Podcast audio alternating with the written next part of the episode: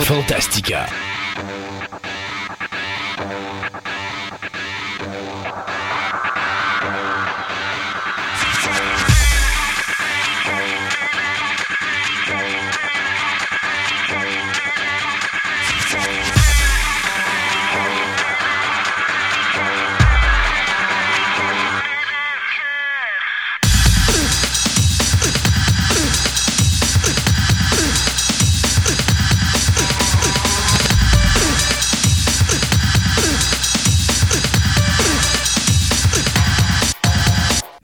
Bienvenue, mesdames et messieurs, à cette autre édition de Fantastica.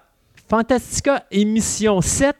Ce 7 septembre 2017, Seb, il Eh faut boy. s'acheter un billet de loto Oui, ce soir. définitivement, c'est ça qu'on va faire tantôt. Bon, merveilleux. Euh, mon nom est Christophe Lassens. Sébastien Côté. Alors, tous les deux, on est là pour vous parler passion pendant les trois prochaines heures. Oui. On sait, long, trois heures, mais quand on est là, ça passe tellement. Ça passe vite. tellement vite. Euh, aujourd'hui, hey, écoute, aujourd'hui, euh, on a plein d'invités avec nous. Euh, on va avoir bien sûr Marie-Camille qui va nous parler musique, plus spécifiquement la musique IMO.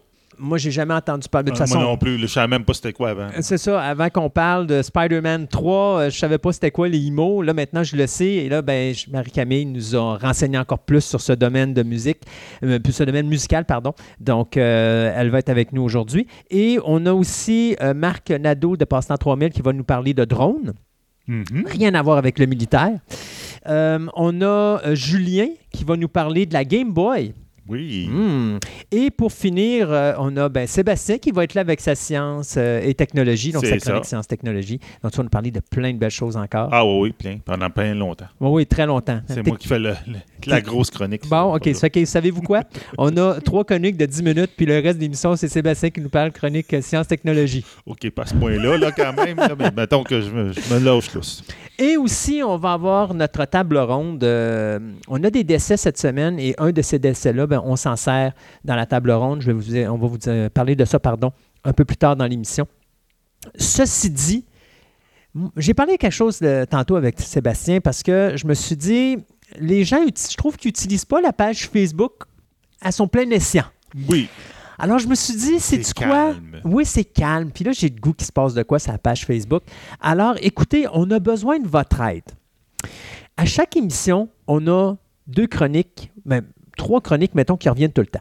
On a la chronique d'introduction, donc l'intro d'émission comme on fait là on présentement. fait là. On a les nouvelles, Mhm. donc nos chroniques, segments de nouvelles euh, artistiques, on va dire, Ouais. qui touchent le cinéma et la télévision. Ça, c'est correct. On ne change pas les noms, on est content de ça. Mais on a la chronique finale, la conclusion d'émission, euh, qui est notre euh, comme épilogue. Euh, la table ronde. Sauf que ça paraît drôle parce qu'on est juste deux. Oui, on est juste deux. Puis Ah. des fois, ça finit en monologue. Euh, Puis des fois, ça finit en monologue. Oui, c'est vrai. Bon, merci Sébastien de me le rappeler. Donc, donc, on a besoin de vous pour nous trouver un type de un, un titre pardon, de chronique. Euh, Arrivez-nous avec un titre intelligent, mais quelque chose qui finirait notre émission. Donc, euh, je sais pas moi, euh, on peut pas appeler ça une chronique épilogue, mais non, tu sais, mais... trouver un nom, parce que là, on est comme bloqué. Fait qu'on se dit, mettez-nous ça sur la page Facebook. là. D'ailleurs, je vais mettre un petit message sur la face Facebook, euh, face- page Facebook, pardon. J'ai de la misère aujourd'hui.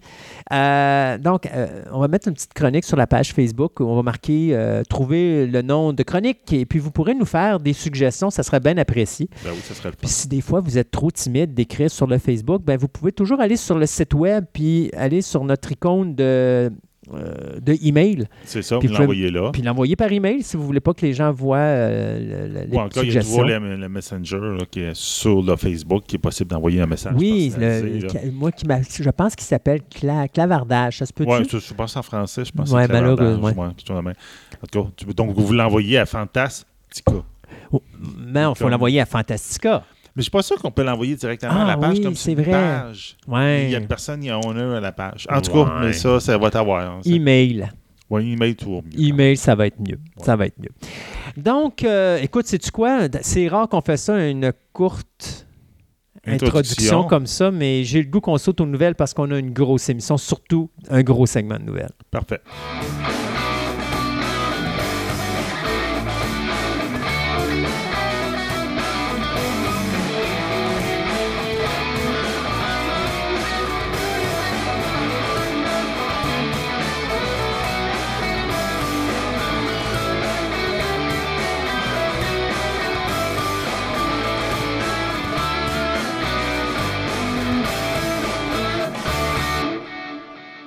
Ce segment de nouvelles vous est présenté par TPM OB Collection, l'endroit parfait pour nourrir vos passions, tant au niveau de la monnaie, du timbre, en passant par le jeu de société, la figurine, le comique et bien d'autres choses. TPM OB Collection, deux succursales pour vous servir, Fleur de Lys au 550 Boulevard Amel, Québec, et au Mégacentre Rive-Sud, 655 de la Concorde à Lévis.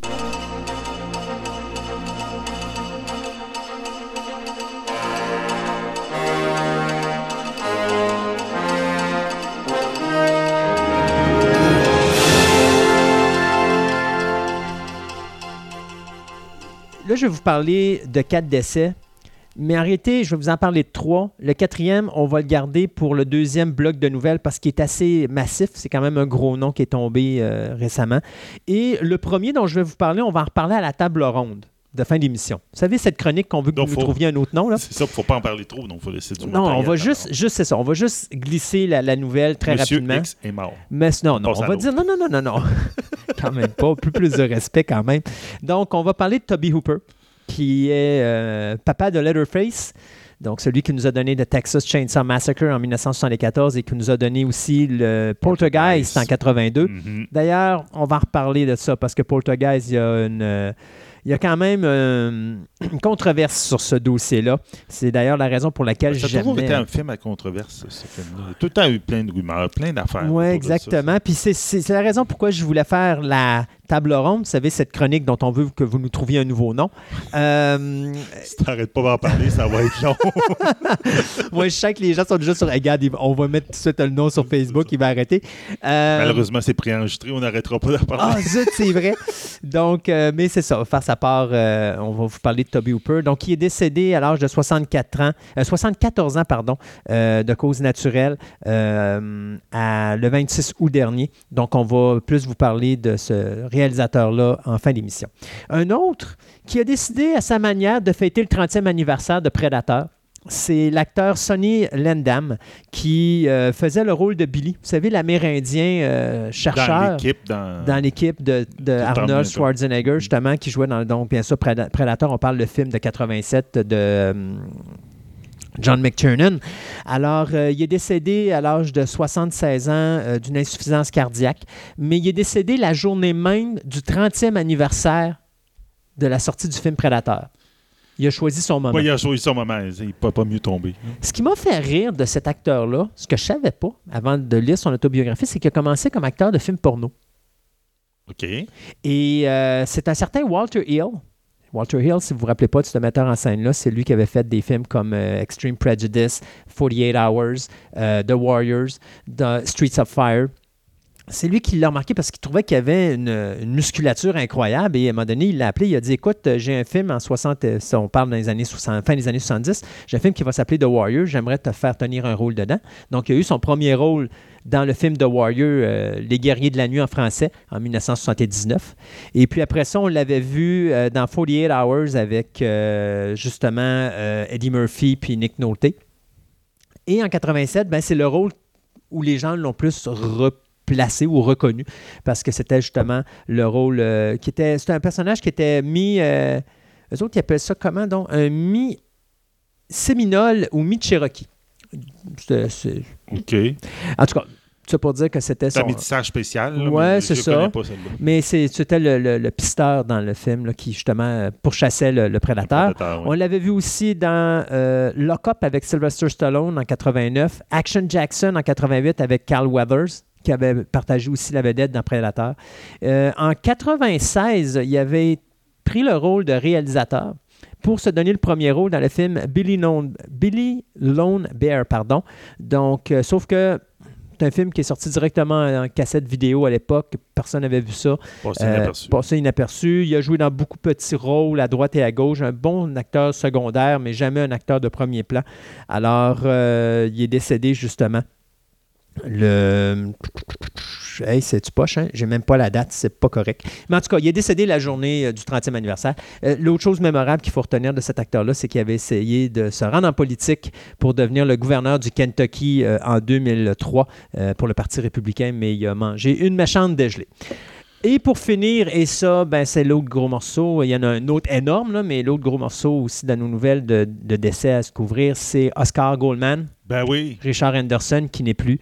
Euh, il nous a coûté, il nous a quitté pardon à, hum, le 31 août dernier à l'âge de 91 ans.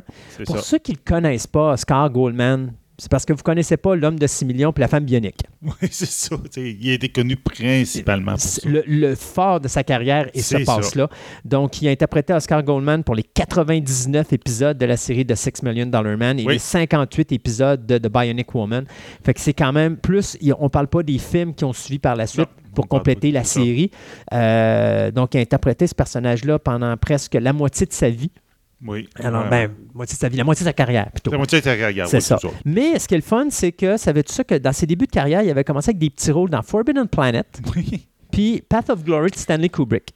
Il a joué quand même dans des gros. On peut, il peut dire que j'ai joué dans des gros films, là. tu sais, Des, Oui. des films qui sont devenus cultes. là. Exactement, mais des petits rôles. Mais c'est pas grave. Oui, des petits rôles. Euh, série télé, ben, on l'a connu dans Zorro de Disney. Oui. On l'a connu dans Perry Mason, Exactement. The Fugitive. Ouais, ça, c'était comme des rôles plus marquants. Là. C'est Exact. qu'il était plus permanent. là. Exactement. Puis dans les rôles secondaires, on l'a vu dans The Invaders. On l'a même vu dans Colombo. Colombo. OK. Puis, euh, dans le plus récent, ben, on l'avait vu dans The Love Boat, Charlie's Angels, Mission Impossible et pas mal d'autres. C'est ça. Fait que lui, il avait pris sa retraite en 98 Mhm. Parce que là, il était un petit peu tanné du monde d'Hollywood. Et puis, c'est ça, finalement, c'est le 31 août 2017 qu'il nous quitte. Il était né à Long Beach, euh, au New, euh, Long Branch, pardon, euh, dans le New Jersey, le 8 août 20 1926. Il était arrivé en 1936 en Californie. C'est ça, c'est un déménagement en Californie. Exactement. C'est après la guerre, la Deuxième Guerre mondiale, qu'il a commencé à faire des rôles aussi. Oui, ben, il avait signé son contrat avec la MGM à ce moment-là, puis justement, Forbidden Planet a été un de ses premiers rôles et tout ça. Donc, euh, trois gros décès. Le quatrième, ben, je garde ça en intro, euh, en intro de nouvelles pour la prochaine. La prochaine. Ouais. Parfait. Là, je vous avais déjà parlé de la série euh, française de Mission. Ben, Mission. OK. Qui était, en fin de compte, une histoire qui se passait sur Mars, une, une expédition sur Mars. Euh, puis euh, la première vraie expédition qui est envoyée sur Mars. Puis c'est un peu une, euh, une compétition avec un- deux, deux concurrents, là, puis qui s'en vont là. Que j'avais trouvé quand même intéressant. C'est euh, ce petit budget. Donc, puis des fois, ils tournent des coins ronds, là, mais ça fait une- quelque chose de science-fiction intéressant. Ben, finalement, euh, EMC ont décidé d'acheter la série. OK. Mais plus précisément, ils ont décidé de, avec leur service de streaming online, donc encore là, on parle Mhm. toujours encore du streaming qui prend encore de la place. Donc, euh, le service de streaming de AMC, ça s'appelle euh, Shudder. Ben, Shudder ont acheté les droits de la saison 1 et 2 de, la, de Mission. OK, de, de AB International Distribution, qui est la, la compagnie française qui produit ce show-là. Selon l'entente, ils ont le droit de diffusion aux États-Unis, au Canada, en Angleterre puis en Irlande de la saison 1. Donc, ils ne refont pas le show, ils le diffusent. Mhm. Oui, il le diffuse. Ben, ils doivent probablement le traduire. Oui, mais ils vont traduire. C'est sûr que quand les Fran... oublie ça, des, sous-titres en anglais pour un Mais show euh, français. sais-tu, il y a une coupelle. surprenant. Je regardais sur certains postes de streaming, puis la nouvelle popularité, c'est ça. C'est on présente des shows en allemand, euh, suédois, des choses comme ça, mais sous-titrés, mais en version originale. Ben, souvent, il faut ça. Ben, Netflix fait ça. Tu sais, Ils Mm. m'ont passé un show euh, comme celui qu'on avait parlé euh, vaguement quand j'ai dit qu'il avait amené des bonnes séries. C'était un show brésilien. Donc, c'est ça. Puis il est très sous-titré en anglais. Ouais. mais Netflix le passe de même. Euh, mais ce qui est particulier, c'est que ils vont. euh, pour la saison 1, le streaming va commencer le 28 septembre. OK. Mais ils vont, ils vont coproduire avec la compagnie française les 10 épisodes de la saison 2. OK. Donc, ils amènent du, du financement pour la saison 2 qui devrait être diffusée en 2018. Ça risque d'être très intéressant parce que ça va justement enlever le côté petit budget Mhm. qu'il y avait dans le film, dans, dans la série, qui était un petit, tout petit peu tannant, mais qui peut peut-être donner un- quelque chose de plus intéressant, à leur donner peut-être les moyens de leur ambition. Mhm. Donc, ça va vraiment être intéressant, on verra bien. La saison 1 avait déjà gagné deux prix de la meilleure série télévision à de l'année en France. Donc, c'était quand même une bonne série. Est-ce qu'il faut déjà avertir nos confrères français de surveiller leur portefeuille avec AMC? Pourquoi? Ben, Ils tu te la-? Non, non, mais tu te rappelles, non, mais ils sont, sont assez dans le trouble avec Walking Dead demain. Ah là, oui, mais- oui, non, non, mais regarde, on s'entend que les décisions, ce qu'on parlait effectivement dans la dernière émission, là, les décisions des MC sont, c'est ça, sont étranges des fois. Là. Ils sont bizarres, effectivement. Euh, hey, tu- un des premiers films d'horreur marquants, je te dirais plus précisément dans le début des années 20, c'était Nosferatu. Nosferatu qui était une façon euh, très, euh, comment je pourrais dire, très, Détourné. ouais, très détournée, très bien détournée d'ailleurs, de faire un- une adaptation cinématographique sans payer une Moses de scène C'est au droit d'auteur pour euh, Bram Stoker et Dracula. Euh, donc, il y a le metteur en scène de- du film The Witch, Robert euh, Eggers, qui va, qui va faire équipe de nouveau avec l'actrice principale, justement, du même film. Euh, C'est euh, Anya Taylor-Joy, pour faire un remake du film Nosferatu. Elle doit être âgée, la, la personne en question? Anya? Ouais. Non, elle est toute jeune. The Toute Witch, on parle le, Oh, le- t'es- le non, film récent. non, non, l'actrice principale, ouais, mais je pensais, j'avais dans ma tête Nosferatu, là, j'ai dit. Non, non, là, on parle de 1922. Ouais, c'est ça, là, j'ai ça, dit, voyons, ça marche pas. Non, non, exactement. Euh, D'ailleurs, ce, qui est- ce qui est drôle, parce qu'on parlait d'un film qui était. ben, on appelle un film silencieux, c'est-à-dire c'était- il n'y avait pas de son à l'intérieur, c'était de la musique avec des.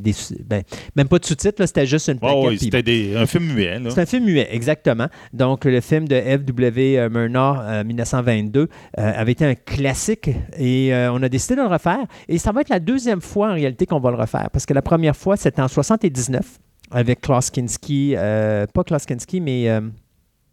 euh, Klaus Kinski, oui, excusez, puis Isabelle Adjani, euh, qui avait fait justement un remake de Nosferatu. Et euh, le film de Bruno Gans en 2000, qui était Shadow of the Vampire, qui était une genre de, de vision loufoque du tournage du film avec John Malkovich. Je ne sais pas si vous en rappelez. Le, réalisateur va faire un film de vampire, mais il veut avoir quelque chose de très réaliste, donc il va chercher un véritable vampire qui est interprété par Willem Dafoe. Ouais, ouais, ouais. Et Willem Dafoe se met à, à boire le sang de tous les acteurs et les membres de l'équipe technique du, du plateau de tournage. Shadow of- si vous n'avez pas vu Shadow of the Vampire, c'est un petit délice à regarder. Donc, euh, notre ami euh, Robert euh, Eggers va donc réaliser le remake de Nosferatu. Il n'y a pas de date ou quoi que ce soit de cédulé pour le moment. Euh, tout ce qu'on sait, c'est que c'est euh, Jay Van Hogg et Lars euh, Non- Nonsent qui vont produire. Vous savez, on- Encore de la misère. Oh non. cette- ça- c'est- depuis le début de l'émission, je bégaye, ça va vraiment pas bien. Non, je savais d'avoir c'est un, un, un petit appareil comme un, cellulaire là, où on enregistre les noms d'avance. Oui, mais. Un film de. Oui, mais je te l'ai dit. Je vais appeler Hollywood. Je vais parler à tous les acteurs, actrices, producteurs, productrices, scénar- scénarisateurs, scénarisatrices. Faites juste nous dire votre nom, votre nom de famille, votre prénom, tout ça, puis on va juste le passer live à la radio. ça va régler tous les problèmes. T'inquiète, je te laisse le, le plancher. Hey, mais le, le remake là, de 79, Oui. le premier Oui, remake, oui, oui, oui. ça va-tu fonctionner? Parce que moi, tu me dis ça, là, je, fait- je le place tellement pas. Toutes les scènes que je me rappelle, c'est en noir et blanc avec le, premier. Euh, c'est un film indépendant. C'est un film petit budget. Ce n'est pas un film que j'ai apprécié à l'époque, que je veux réécouter parce que je sais que je vais probablement plus l'aimer aujourd'hui avec l'âge. Parce que comme tu sais comment c'est, quand on est plus jeune, les films d'auteur. on voit plein de défauts. Puis quand on est plus vieux, on est plus sénile, on voit moins les défauts. Non, non, non, ça pas- non, c'est contraire. Je te dirais, plus tu vieillis, euh, plus, non, plus non, tu de vois les critique, défauts. critique. ouais. Non, non, on s'entend, on est super critique. Mais non, euh, je te dirais que quand tu es jeune, quand tu tombes dans des classiques, tu as un petit peu plus de misère à les accepter. Soit parce que ça bouge moins ou des choses comme ça, ou le visuel, tu le catches pas comme tu devrais le, le catcher. Euh, J'ai adoré Casablanca à, ma à mon troisième visionnement parce que j'avais appris la photographie. Donc, quand tu vois Casablanca puis tu vois la direction photo de ce film-là, tu tombes en amour avec Casablanca. C'est impossible de ne pas faire ça. Le film est superbe au niveau visuel. C'est un noir et blanc, mais tu- le, le jeu d'ombre est tout à fait remarquable dans ça. Euh, mais ça m'a pris quand même trois visionnements. Nosferatu, quand je l'ai vu en 79, c'était un film qui était long, lent et pénible. Mais je l'écouterai aujourd'hui, probablement que je vais adorer. Ouais, peut-être. Parce ça. que j'ai, euh, là, tu sais, j'ai un autre style de vie, j'ai- j'ai j'ai beaucoup d'expériences de films en arrière de moi qui vont me permettre de pouvoir euh, l'apprécier à sa juste valeur. Puis Klaus Kinski puis Isabelle Adjani, je suis désolé, tu peux pas passer à côté. Euh, c'est deux grands du cinéma de cette période-là. Alors, euh, ça peut pas être mauvais, mais c'est sûr que mon souvenir, c'était long, lent et pénible. Euh, mais c'est un souvenir d'un jeune homme qui adorait beaucoup les films à la Vendredi 13, Halloween, euh, Commando, autre genre, ouais. First Blood, tu sais, des films qui la bougent plus parce que j'étais plus...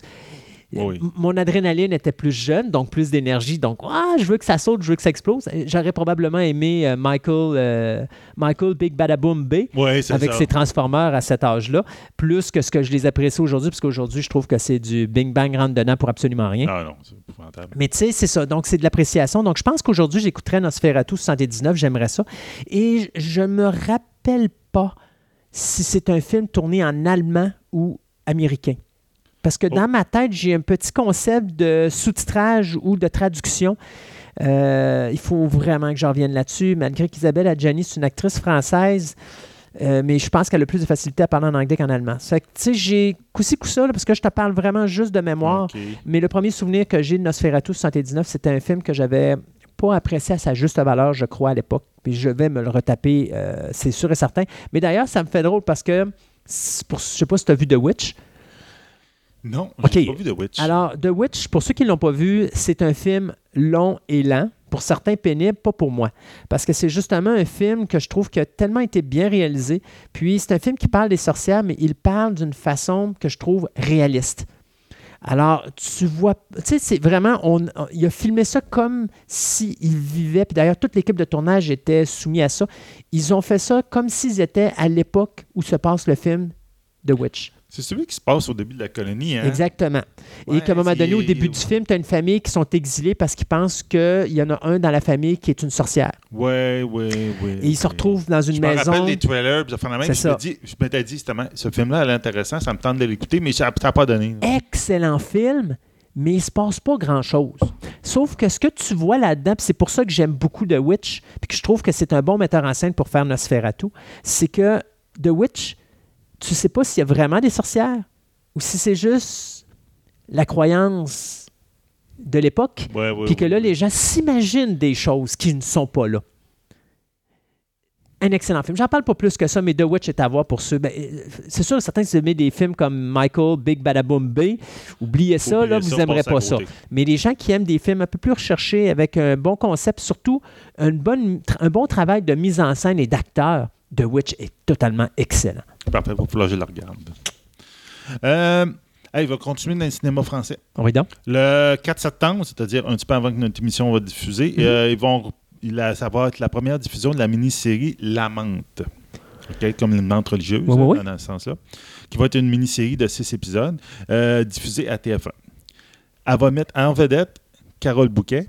Hmm. Donc, c'est quand même un gros, ouais, un gros morceau, ça fait longtemps quand même qu'on ne l'a pas vu. Oui. Dans le rôle d'une tueuse en série. Bon. Donc, Ça, ça, ça, tu vois, ça, c'est sa relation avec Gérard Depardieu qui a donné ça. Je suis à peu Ouais, près c'est sûr. Attends, elle voulait tuer tout le monde. Donc, euh, enfermée depuis plus de 25 ans pour ses crimes, donc Carole Bouquet va jouer un- une, euh, tueuse en série que la police va rechercher parce que présentement, il y a un copycat de ses crimes passés d'il y a 25 ans. Mon Dieu, ça ressemble à de la Following. Ben, un petit peu. Je vais continuer la description. tu vas voir qu'il y a d'autres descriptions. Mais tu vas voir que les Français, ben, c'est- pas dans leur habitude de faire ce genre de choses-là, puis peut-être qu'ils ont pris des idées un peu aux États-Unis. Euh, la police va le chercher en prison, mais elle refuse d'aider la policier, les policiers, sauf si elle, elle peut parler avec une personne seulement, puis c'est son fils qui est devenu policier pour racheter les, les- les crimes de sa mère un peu. Puis qui se sont pas parlé depuis 25 ans, depuis qu'elle est enfermée puis a été accusée de ces Mhm. meurtres-là. Donc, oui, ça peut ressembler un petit peu à Following, comme tu dis, puis aussi Blacklist. Où Ah, que le gars, encore. la- la- ouais, c'est ça, où le gars de- qui est recherché par l'FBI décide de se rendre, puis il dit Moi, c'est beau, je vais tout vous dévoiler mes secrets, mais à une condition, c'est telle personne du FBI que je vais parler, puis en fin de compte, tu te rends compte qu'il y a une relation un peu entre ces deux-là qui est un peu cachée. Donc, ça se ressemble un petit Ou peu. Hannibal? Ouais, Entre Hannibal. Ouais, avec moi aussi. Clarisse? Moi aussi. Là-dedans, je voyais un look Hannibal, Oh, oui. tueur en série, puis la fin de même, puis il parle juste avec une personne, Mhm. Clarisse. Donc, tu vois qu'ils Oh, ont, oui. ils ont trouvé des affaires un peu intéressantes un peu partout. Donc, euh, ce qui fait pas mal parler en France, premièrement, c'est que c'est une série qui semble vraiment très sanglante, très noire, donc ils vont être très graphiques. Ce qui est vraiment pas dans le créneau de TF1, qui est habituellement une, une chaîne de télévision familiale Mhm. appelons ça de même. Donc, ça tombe un peu, ça sort, c'est comme le premier essai que TF1 fait. Il dit, regarde, on va essayer de sortir de notre créneau familial qui euh, avec des petits oiseaux, puis etc. Puis on va y aller un petit peu plus haut, puis on va regarder si ça pogne, puis si ça pogne, ben, à ce moment-là, on va peut-être trouver un nouvel auditoire. Il devrait appeler ça TF1A. C'est Pour peut-être TF1 adulte. adulte, c'est ça. Donc, le cast de série est assez impressionnant. Carole Bouquet, Fred Testos, Testot, excusez, Pascal euh, Desmolons, puis Jacques Weber. Donc, c'était quand même des noms quand même relativement connus. J'ai regardé les faces, j'ai dit, ah oui, je l'ai vu dans tel, tel, tel film. Ça fait la même. Donc, encore là, casting de film, oups, qui descend dans la télévision. Ouais. Mais ça devient la nouvelle mode. Ça, ça devient le nouvel mode, Ouais. c'est super intéressant.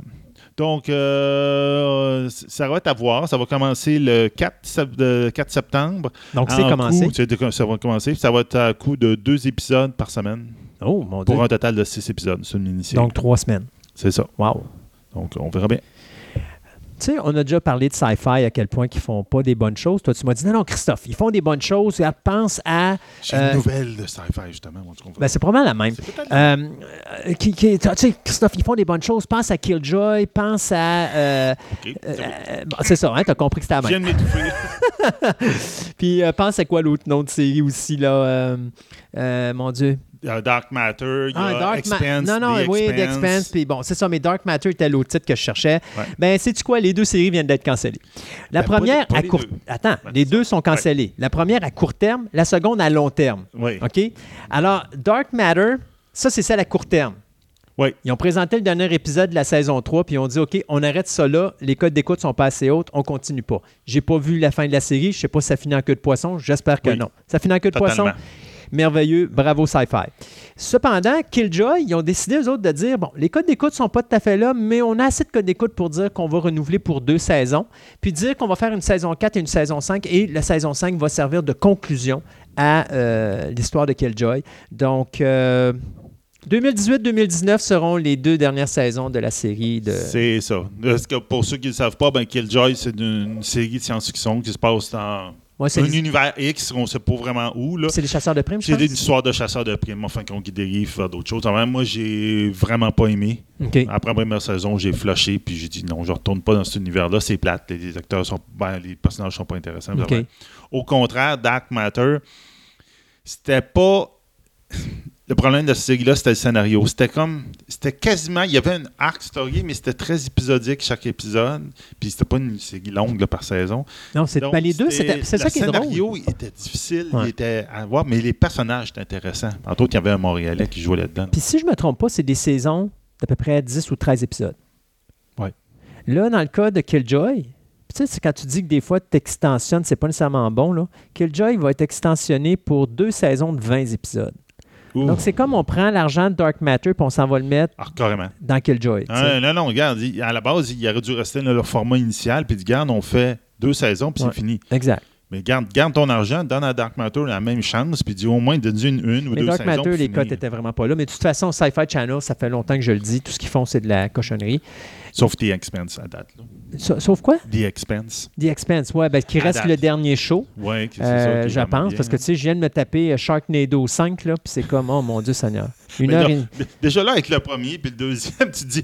Mais non, mais tu dis, ils peuvent pas faire pire. Ouais, Ils peuvent pas faire pire, mais ils font toujours pire. Ils font toujours Puis pire, moi, c'est je suis toujours aussi casse de bain à me dire, à un moment donné, je vais peut-être voir de quoi. Tu sais, j'essaie de comprendre l'espèce de culte qu'il y a en arrière de tout ça. Je suis pas capable. Je le vois pas. Tu sais, je l'écoute, mais tu sais, je l'écoute en faisant autre chose. Là. Je, je suis pas concentré ou arrêté. Là. Je- je- mais je comprends pas le, le, le- culte ouais, qu'il y a autour de ça. d'avoir des requins qui, en tout cas, qui avaient. Tant qu'à ça, la affaire, Valente on- Tula était bien meilleure avec toute l'équipe de Police Academy. Au moins, tu avais, je sais pas, un petit pincement au cœur parce que tu revoyais les, les acteurs de Police Academy là-dedans. Là. Ouais. Puis je trouvais le, le sujet mieux. Mais c'est moi, Sharknado, là, des, des, des, des requins dans des tornades qui. Regarde, sans commentaire, qui défoncent les murs puis qui vont toujours tomber sur la tête ou sur le corps de quelqu'un pour se nourrir. là. Je sais pas, il me semble que c'est. Puis, euh, pour ceux qui ne savaient pas, Dark Matter, lui, c'était plus une, tu suivais l'équipage d'un dans un vaisseau spatial, Oui. que tout l'équipage se réveille au début le pilote, tout simplement. Pas de Ils ne se mémoire. réveillent pas de mémoire, aucune mémoire, ils ne se rappellent pas de ce qu'ils sont. Donc, ils s'appellent tous par le numéro que le- l'ordre dans lequel se sont réveillés de, de Star Wars. Donc, c'est 1, 2, 3, 4, 5 jusqu'à 6. Puis c'est ça, l'histoire- c'est un peu l'histoire. C'est des personnages qui étaient probablement des très gros criminels. Puis il y avait un gros, gros background, mais ils l'ont oublié. Donc, ils se font un lien entre eux autres parce que c'est tout ce qu'ils Mhm. ont. Puis c'est ça qui est intéressant, c'est qu'ils ont un lien entre tous eux autres.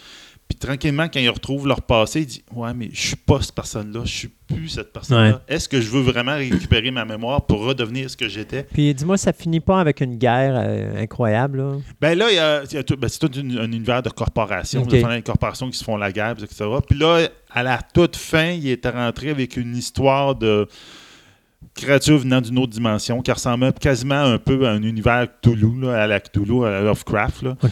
Donc, tu te disais, ouais, je suis pas sûr, mais bon, peut-être qu'il y a quelque chose d'intéressant là-dedans à montrer. Puis bon, on ne le saura jamais. là. Faites-nous un petit film d'une heure et demie, juste pour finir. Oui, ça serait le fun. Euh, un petit attends, mais je me, tant qu'à ça, je vais poursuivre dans, dans la télévision. Ben Ouais, le go. True Detective, saison 3. Oh, C'est ouais. confirmé. Donc, HBO qui, l'a- qui a annoncé que Nick, euh, j'ai vraiment besoin de lunettes, euh, Pizza Liato et euh, Greg Room, il y a aussi Jeremy Sol- Solnier qui vont être à la réalisation euh, de True Detective saison 3. C'est l'acteur euh, Mer Shala Ali qui va être euh, au top du casting dans cette troisième saison, qui va raconter bien sûr l'histoire d'un crime macabre au cœur de l'Ozark. Puis c'est quelque chose qui va se passer pendant plusieurs décennies. Donc, bien sûr, c'est ça que je trouve le fun. Matthew McConaughey euh, était là dans la première saison? Ou il était Ouais. dans, la deuxième? Je Non, c'était dans- McConaughey puis Woody Harrelson qui étaient là dans la première saison, Ouais, qui sont ça. encore sur ce projet-là comme coprodu- ben, producteur exécutif. Euh, Là-dessus, il y a aussi euh, Scott Stephens euh, et puis tout le reste de la gang que je nommerai pas, s'il vous plaît. Et puis pour finir aussi, euh, dans le côté télévision, il y a Black Rose, le nouveau projet de Drew Barrymore et Nancy Juvanenz, donc Ouais. pour la compagnie Flower Film et CBS TV Studios, qui vont produire une série de une série d'anthologies euh, d'horreur écrites par des femmes, mettant en vedette des femmes, et qui tournent autour de la culpabilité, la jalousie, la répression, la paranoïa, la folie, l'obsession. Enfin, plein, plein de choses morbides qui vont animer cette nouvelle série. Et euh, à part, euh, je dirais, tout ce qui est réalisation normalement, tout ce qui est acting, euh, c'est supposé être uniquement féminin pour cette série-là. Donc, ça risque d'être le fun de voir ça, là, de l'horreur, mais vu par des femmes. Ça peut être un- quelque chose de plus psychologique. ouais. C'est ça, ça peut être intéressant. Euh, de mon bord, euh, si tu te rappelles, en 1966, il y avait un, un- un film fantastique, voyage, de voyage fantastique qui avait sorti. Ouais, ben, on n'avait pas parlé la, semaine, la dernière on émission. l'a pas passé. Il me semble qu'on avait dit que c'était le nouveau projet de Guillermo del Toro. Coudon, on a-tu parlé celle-là? Ben, rappelle donc. Des fois que les gens Ouais, oublié. en tout cas, regarde, là, tu me mets un gros doute, mais je l'avais pas coché, c'est ça. Donc, en fin de compte, euh, ben, peut-être qu'on avait parlé. C'est peut-être toi qui m'avais volé ma, ma- ma news. Ah, j'ai pas fait ça. Mais prends-en pareil. Des fois que les gens n'ont pas écouté Ouais. la dernière. Ah, bon, ok, regarde. Ben, c'est pas grave. Donc, en 1966, il y avait un film, de voyage, Oui, de Voyage fantastique. fantastique qui avait sorti. Puis justement, là, il parle de faire un remake. Mais un remake, on s'entend qu'on a eu, en guillemets, un. oui, qui était euh, Inner Space. C'est ça qui était un Inner Space. Ça, euh, je vais vous dire un- une affaire intéressante, c'est que ce film-là, il y a beaucoup, beaucoup de monde qui pense que c'est fait à partir d'un roman de Isaac Asimov. Et ce n'est pas le C'est cas. que c'est totalement faux. C'était fait à, Isaac Asimov, oui, a fait un livre sur ce film-là, mais après coup. OK. Parce que il a- il a- quand le gars a fait le film, il a dit, il, a- il est allé chercher, chercher Isaac Asimov. Il dit Asimov, peux-tu me faire une un roman basé sur le scénario du film? Ça serait bien intéressant. Puis là, il l'a fait. Donc, ça a été un peu ça qui a trompé l'histoire. Donc, effectivement, c'est euh, Guillermo del Toro qui va faire un film probablement en 2018. Donc, ça va être intéressant. Il réalise-tu ou il produit? Je pense qu'il réalise. Oui. Ouais, Un autre de ses futurs projets de réalisation qui vont finir en production puis qui vont tomber dans la, dans la corbeille oubli. Ben, j'espère pas, parce que, regarde, moi, là, euh, euh, le, voyons, le- la nouvelle de, de Cthulhu, ben, Cthulhu, de Lovecraft, là, euh, Mountain of Madness, Mhm. moi, là, quand Del Toro avait été annoncé, il dit Je veux faire ça, j'avais fait Wow, Del Toro qui va faire cette histoire-là, ça va être parfait, c'est la personne pour la compter qui sera. Il n'y aura pas peur, pour- là. mais en fin de compte, ça a tombé dans les oubliettes. Et dans la case euh, oubliette. Ouais. Ça, je trouve ça vraiment, vraiment décent. Il en fait beaucoup là, des cases euh, oubliettes. Là. Tu, sais, tu penses à Pacific Rim 2, qu'il était supposé réaliser, puis que finalement, c'est tombé dans la case oubliette. Euh, Bilbo, Bilbo. C'était la même chose. C'est qu'il y a beaucoup de projets. Là, on le voit plus beaucoup, euh, Guillermo. Non, je il, ne sais part- pas il part beaucoup de projets, mais il, il finit pas. Je sais pas. C'est bien. Il y a une dernière chose que je voudrais parler Oui. rapidement. Euh, surtout que l'autre, c'est peut-être une fausse nouvelle que j'ai déjà dit. On a déjà dit la dernière fois. Là. Une fausse Euh, nouvelle? Oui, de Quand est-ce qu'on dit des fausses Pas nouvelles? une fausse nouvelle. Une, Ok. une répéta- euh, Une- nouvelle répétée OK, c'est bon. du radotage. Ok. On vieillit. Euh, nous avons eu la droit dernièrement, euh, je pense la semaine passée, à la bande-annonce de Shannara Chronicles, la saison 2, OK. qui euh, devrait commencer le 11 octobre à Spike cette fois-ci. Ce qui est différent, ben, Shannara Chronicles, j'écoutais la première saison, c'était moyen, je te dirais, mais c'était moyen parce que ça visait un public ado. OK. C'était vraiment visé ado très, très, très spécifiquement pour la simple et bonne raison que ça se passait à MTV. Oui. C'était là-dessus Ben oui. ça passait. Donc, ça, c'est un poste qui est dédié aux ados. Mhm. Donc, ils ont fait un show ado.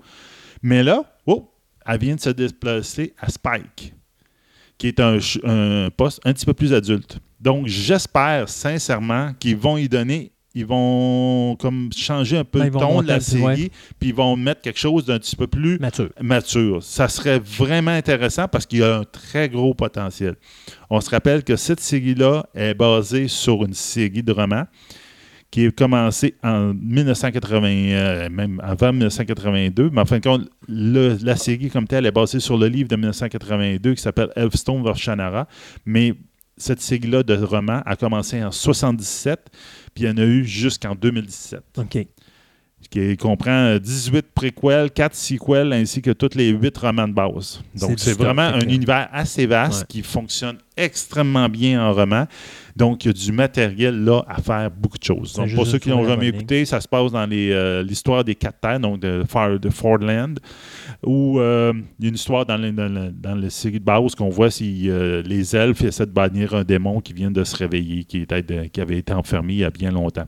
Donc, c'est un univers fantastique qui redécouvre la magie dans la saison 1. ben, Dans les romans Mhm. aussi, c'est le même. Puis à un moment donné, il redécouvre la technologie parce que tu te rends compte que tout cet univers-là est basé sur peut-être un univers qui ressemble au nôtre, mais qui est tombé carrément dans un autre, euh, un- avec des événements, des phénomènes dans la décadence, etc.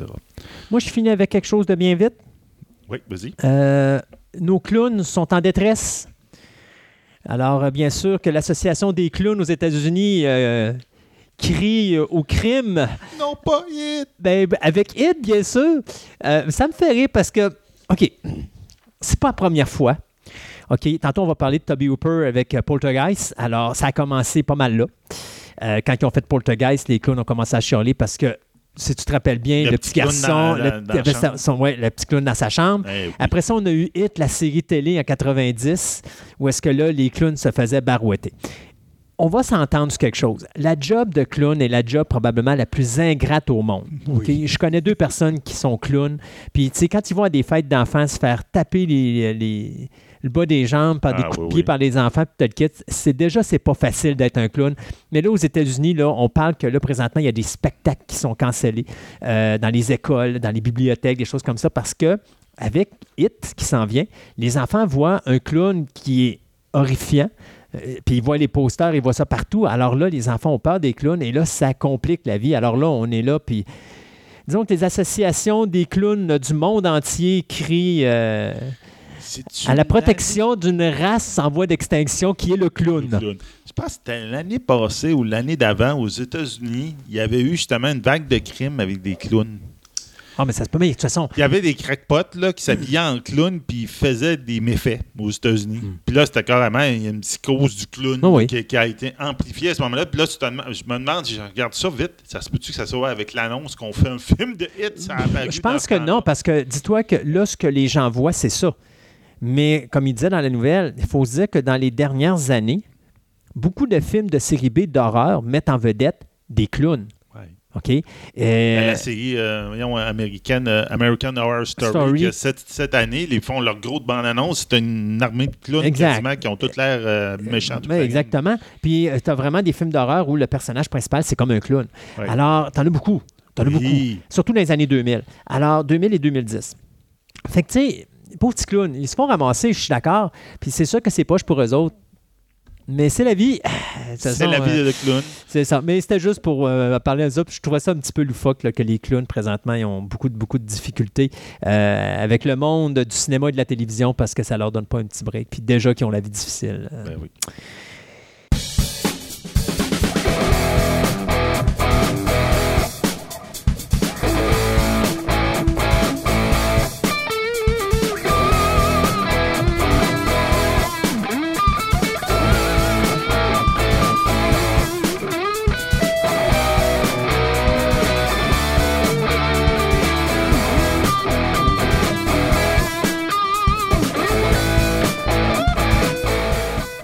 En 1985, euh, Nintendo sortait leur entre guillemets première console qui est la NES. En 95, on sortait la Super Nintendo. Mais entre les deux, je pense qu'il y a une petite console qui est tombée dans l'oubli. Euh, oui et non. Euh, dans l'oubli, non, parce que c'était extrêmement populaire. Dans l'oubli, oui, parce que dans le marché collectionneur actuellement, les collectionneurs n'ont pas l'air d'en chercher beaucoup.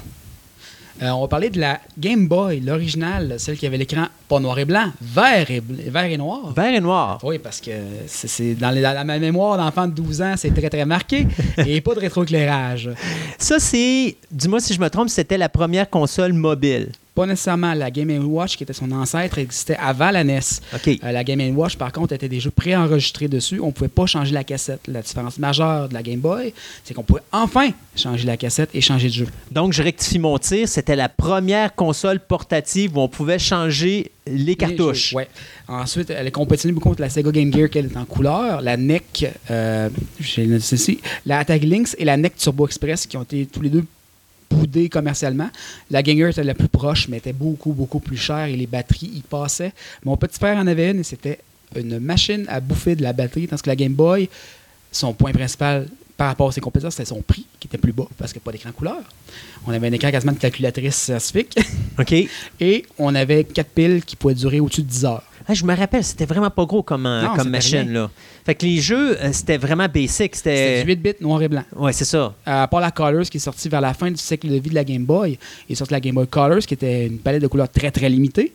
Où c'est que les anciens jeux marchaient. C'est la même console pratiquement, à part peut-être euh, changer l'écran été changé pour des couleurs.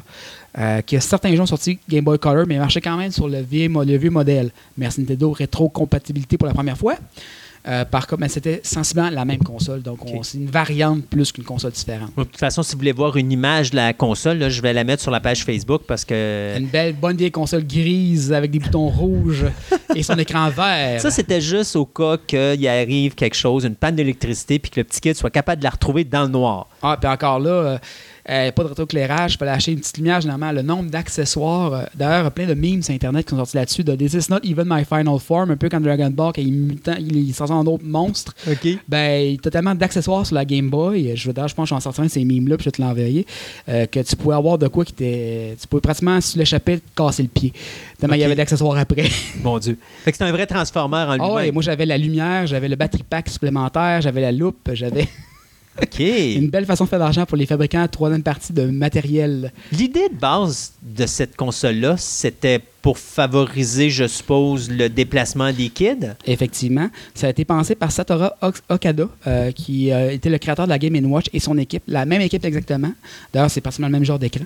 Euh, c'est aussi la première console 8 bits portative qui, qui était sortie. D'ailleurs, probablement la première console portative en soi, parce que les autres, c'est des consoles, oui, mais des consoles de type moderne. Là. Première génération de portables vraiment intéressante là, euh, à ce niveau-là. Puis effectivement, c'était pour les enfants, les déplacements, ça a été conçu pour être extrêmement solide.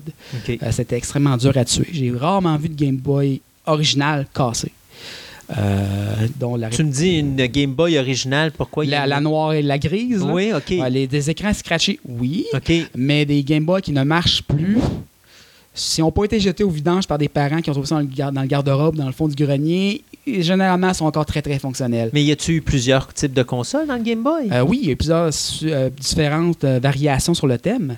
Il y a eu la Color, que je, que je parlais tantôt, qui était la version avec écran couleur, Ok. qui était une version euh, qui permettait à des nouveaux jeux de sortir avec une, une palette de couleurs limitée. On avait la même graphique, on avait, c'était pas plus beau, c'était juste coloré.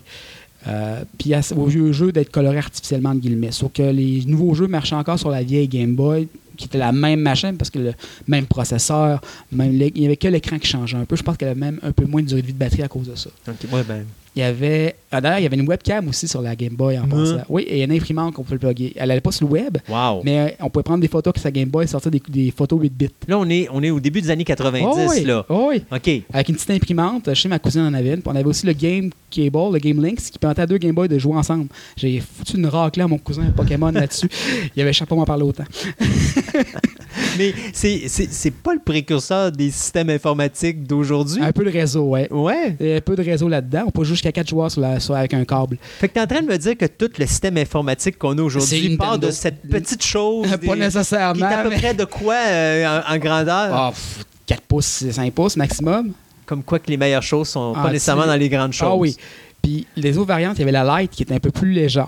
Dans le fond, qui était une console beaucoup plus. Qui voulait, Nintendo voulait sur le marché japonais avoir de quoi qui se mettait bien dans les poches. La Game Boy se mettait bien dans les poches. Elle était très épaisse. On parle de 2 pouces d'épais environ.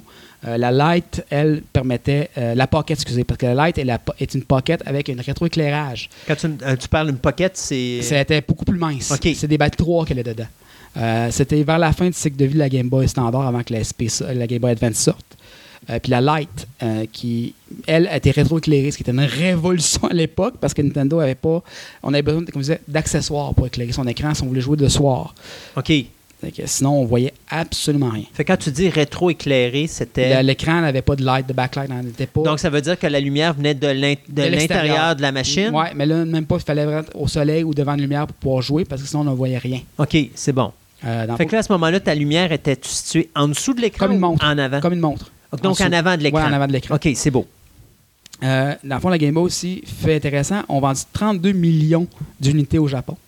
Wow. C'est une des consoles les mieux vendues de tous les temps. Tantôt, on disait que, ben, tantôt, Ah, dire, dans une autre chronique précédente, là, quand on 37. parlait du Nintendo, on disait que euh, le Nintendo rentrait dans le conti- sur le continent américain sur une famille sur trois. Ouais, 30% Donc, Game Boy? Game Boy, intéressant, c'est qu'elle est plus vendue qu'au Japon. 44 millions d'unités, ce qui est très rare. ce qui fait combien dans le marché, en trop, famille? Trop. c'est pratiquement la moitié des. D'où la raison pourquoi on l'a oublié au niveau collectionneur. Ouais, probablement. Mais je veux dire, les... on parle que, que les Américains sont quoi, 100 millions environ? On parle d'une famille sur deux qui avait une Game Boy. Quasiment. Hey, c'est c'est fort, là. C'est fort. Puis là-dessus, autre fait intéressant, quand dans un monde qui était de très masculin, très petit garçon, 46% des possesseurs de Game Boy étaient des femmes. Oh! C'est que c'était une console qui était beaucoup plus open, je dirais, en général, offrait tout, plus tout marché. Si on dirait que le Nintendo régulier de base, son, sa moyenne d'âge d'un joueur était à peu près de quoi, d'après toi? Ah, pff, entre 8 et 12, 13 ans à l'époque, les, les, les- les adultes que nous sommes devenus, euh, Ouais, OK. Donc, les adultes ne jouaient pas, eux autres. pas tellement. Ok. Euh, mais quand même, une des forces de- du Game Boy était le fait qu'elle était packagée avec Tetris, qui était la folie furieuse à l'époque. Vous pensez à, Can- à Candy Crush? Non, non, non. c'est- Le monde achetait des Game Boy, les, les adultes achetaient des Game Boy juste pour jouer à Tetris. Ils achetaient rien d'autre. Ils voulaient juste Tetris. Donc là, ce que tu es en train de me dire, c'est que le Game Boy, lui, le niveau d'âge Monté à cause de Tetris. montrait à cause de Tetris. Ouais. OK. Beaucoup. Puis beaucoup de gens ont- n'ont n'ont eu que Tetris et ne voulaient que Tetris. Je me souviens de mon oncle qui volait le Game Boy de mon cousin et ma cousine pour jouer à Tetris et à Battleship euh, accessoirement. OK. Euh, moi, j'avais pas Tetris sur la mienne. Par contre, j'avais Mario. Euh, bon. Au niveau graphique, euh, est-ce qu'on peut considérer que le Game Boy avait des graphiques qui, mettons, qu'on écoute, on, on aurait euh, ton Game Boy sur la télévision, ton Nintendo passerait quasiment à du Super Nin ou encore oui, oui, du- non, non, c'est très, très de base. Là. C'est ça. Comme disons, on parlait de, de graphiques qui ressemblent presque à une calculatrice euh, Texas Instruments scientifique. là. C'est pas, c'est pas du grand art. Par contre, avec les limitations que ça avait, on fait des très beaux jeux. Les Mario, le Zelda étaient, étaient très, très beaux pour les limitations graphiques que ça avait. Pokémon, les premiers Pokémon, parce que oui, Pokémon ont déjà existé en noir et vert. Beaucoup d'enfants pensent que c'est apparu de nulle part, mais non, Pokémon a, a plus que leur âge. Euh, avec les cassettes Pokémon Red, Pokémon Yellow, Pokémon Blue qui étaient les premières. Euh, on a eu les Final Fantasy qui ont été reportés de Game Boy, de NES à Game Boy. On a eu de très, très, très beaux jeux, malgré les limitations graphiques, mais c'était quand même très intéressant. On, a-tu, on avait-tu les mêmes limitations de jeux comme on avait avec le Nintendo? C'est-à-dire qu'il y avait des jeux qui sortaient juste au Japon Oui. et il y avait des jeux qui sortaient juste aux C'était États-Unis? sur le même concept. Par contre, il n'y avait pas de, ré- de région sur la Game Boy. Intéressant, je pense qu'ils sont vraiment pas cassés la tête à cause de la grandeur de la console et des cartouches. Les cartouches étaient grandes comme, euh, je dirais, c'était minuscule, c'était 2 pouces par 2 pouces, quelque chose OK. dans le genre. Là. Euh, donc la chip n'existait pas. Fait que moi, petit-fils de français et fils de français, je pouvais aller chez mon grand-père et acheter des jeux d'Astérix que je n'avais pas ici. OK. Donc, plus intéressant aussi. Plus intéressant pour les, pour les joueurs qui voulaient agrandir leur répertoire. Ça ne veut pas dire que les jeux japonais sortaient plus vite, par contre. Mhm. Mais ça veut dire qu'on avait accès à des jeux qu'on n'avait pas seulement accès si on allait dans d'autres pays. Euh, donc, très intéressant pour ça aussi. Ce que je pense que tu as un peu le marché des collectionneurs, qu'on parlait de ça tantôt, pour la Game Boy, la demande de la Game Boy, puis le fait qu'elle été un peu perdue, c'est son successeur, la Game Boy Advance et la Game Boy Advance XP. C'est des 16 bits, un peu comme la Super NES, couleur, avec une durée de vie beaucoup plus intéressante sur les piles, mais qui était rétro-compatible Game Boy. Fait que je crois que les gens cherchent beaucoup plus les Game Boy Advance qui peuvent chercher les Game Boy originales. Parce que la qualité de jeu était meilleure sur ces Oui, consoles-là. C'est du 16 bits. Mais tu peux jouer Oui, avec. à tes vieux jeux. C'est ça. Même si la cassette dépasse d'un pouce. OK. C'est quoi? Il y avait un adaptateur? Non, même pas, ça rentrait direct. C'est les mêmes, la même fente, la, carte, la, la Game Boy Advance, qui est le successeur dont je parlais probablement dans nos chroniques, euh, avait des cassettes qui étaient la moitié moins longues. En hauteur? ou- En hauteur. OK, pas en largeur. En, En largeur, c'est c'est la même chose. ouais. OK, je C'est comprends. probablement ce que tu fais le marché successeur de la Game Boy. D'ailleurs, si je peux m'en procurer une Game Boy noir et blanc, quelqu'un fait moi signe, j'en veux une, j'en ai plus, j'en veux une. OK. la mienne a probablement été détruite dans ce déménagement ou perdue à travers le temps. Et toi qui me disais que c'était aussi solide qu'un char d'assaut. Ah, je pense que plus c'était perdu que. Qu'anéanti. Qu'anéanti, oui. Euh, mais oui, c'était extrêmement solide. Je n'ai eu qu'à changer la couverture de l'écran une fois sur la mienne. Euh, parce que je l'avais scratché. Il y a 10 ans, puis la traînait dans mes poches partout, ben c'est ça. Donné, je voyais plus ce qu'il y avait sur le- en arrière de l'écran. Puis je le change, puis les pièces étaient facilement accessibles. Euh, donc, petite console très intéressante parce qu'il ne faut pas oublier que c'est la base de tout ce qu'on a sorti après. Sûr que la console portative a été tuée un peu par le téléphone cellulaire actuellement, mais les jeux cellulaires, la, la, PS, la PSP, la PSP Go, euh, la PS Vita, toutes les autres Game Boy, la- les, les, puis les, DS, 3DS et compagnie n'auraient pas existé sans ce pavé dans la mort qu'était le Game Boy. Complexité du jeu. Mettons, je joue un Nintendo, euh, mettons sur Nintendo à Mario Bros. Mhm. Puis je joue sur la Game Boy à Mario Bros. C'est-tu la même complexité? identique. Par contre, ce qui est intéressant avec la Game Boy, vu qu'elle était beaucoup plus tard que la Game Boy, ils ont une couple d'années pour s'ajuster. Sur le même standard, c'est du 8 bits. Donc, les jeux étaient très facilement portables. Enlève les couleurs. Euh, c'est qu'ils ont le temps d'apprendre de leurs erreurs de la NES. Donc, des jeux beaucoup plus complets. Je me souviens du Super Mario 2 sur Game Boy avait un niveau de complexité beaucoup plus intéressant que n'importe quel autre.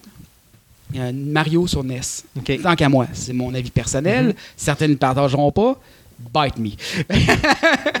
Alors, le message est fait. Mais euh, comment, ça, comment ça peut faire? Parce que j'essaie d'imaginer. Tu as un écran qui est vraiment minuscule. Oui. On- Euh, donc, On parle de 2 pouces par 2 tu pouces. dois pas nécessairement être capable de voir autant au niveau de ton visuel que sur ta télévision à la non, c'est maison. certain, c'est certain. Alors, tu sais, quand tu vois, mettons, euh, une complexité de jeu comme Mario, on va prendre Mario comme exemple, tu as quand même tout un univers, puis tu as quand même un grand écran, donc tu vois les choses s'en venir, tout ça. Mais sur ta Game Boy, ça, le, le temps que tes, tes obstacles t'arrivent, tu dois les voir à la dernière seconde. Donc, d'une certaine façon, c'est pas plus complexe. Pas nécessairement, c'est adapté en conséquence. C'est pas des des ports directs du jeu. Euh, c'est des, souvent, Game Boy, il y a beaucoup de jeux originaux. Il n'y a pas de jeux qui ont été directement portés, à part vers la fin de la console. Euh, quand, je parle, quand je parle des Final Fantasy, dans les autres, qu'on a eu simplement un, puis jusqu'à 6, on n'a pas eu aucun, puis ils ont porté ça. Tous les jeux Game Boy, vers la fin de vie de cette console-là, puis surtout vers la Advance, ont été portés. Donc, euh, c'était intéressant pour ça. Puis on avait les jeux. C'est après les seuls jeux. Les jeux japonais ne sont pas les seuls jeux qu'on a reçus directement portés. Euh, mais souvent, c'est des jeux originaux qu'on avait sur la Game Boy parce que, un, niveau programmation, c'était beaucoup plus facile de leur partir à zéro. Et deuxièmement, parce que c'était un autre marché, on voulait des jeux plus qui jouent plus rapidement pour jouer dans le métro, jouer dans l'autobus. Un peu comme j'ai déjà parlé du manga qui était un, quelque chose de consommable rapidement. Mais le Game Boy, pour les Japonais, c'est de la même façon. Tu prends ton Game Boy dans tes poches, tu vas dans le métro, tu vas à l'autobus, tu vas attendre chez le dentiste, tu as ton Game Boy. Fait que le jeu, faut qu'il il se fasse vite. Il faut que les sauvegardes se fassent vite. Tu peux pas comme un Mario que tu joues à la maison, que tu vas finir ton tableau avant. Tu, tu fais ce que tu peux dans le temps que tu as. OK. Fait que le, jeu, le Game Boy était pensé un peu dans cette mentalité-là. peut-être un peu influencé aussi comment les Nord-Américains ont fait des jeux par la suite. Comme je, aussi au de la NES, Microsoft ils se sont pété la gueule au niveau du Japon en créant des jeux rapides avec la satisfaction immédiate. Tandis que les Japonais ne veulent pas seulement ça parce que c'est dans le contexte. Une, une personne, euh, sur une portable, tu n'as pas le temps. Fait que ça maison, marchait pas pour la Nintendo régulière parce que c'était à la maison, C'est ça. mais ça marche sur la Game Boy parce que là, tu es dans l'autobus ou tu es voilà. dans le subway ou des choses comme ça. Donc ça. là, tu as besoin de quelque chose qui est de, plus efficace. rapide, de- de- d'efficace, de, tu veux jouer tout de suite, tu veux être satisfait tout de suite de ta, ta, ta game, tu veux te défouler, tu veux. Puis il y avait un peu moins aussi, la censure est un peu moins forte, mais on parle vers la fin de la cycle de vie de la Game Boy, on s'en vient vers la Super Nintendo.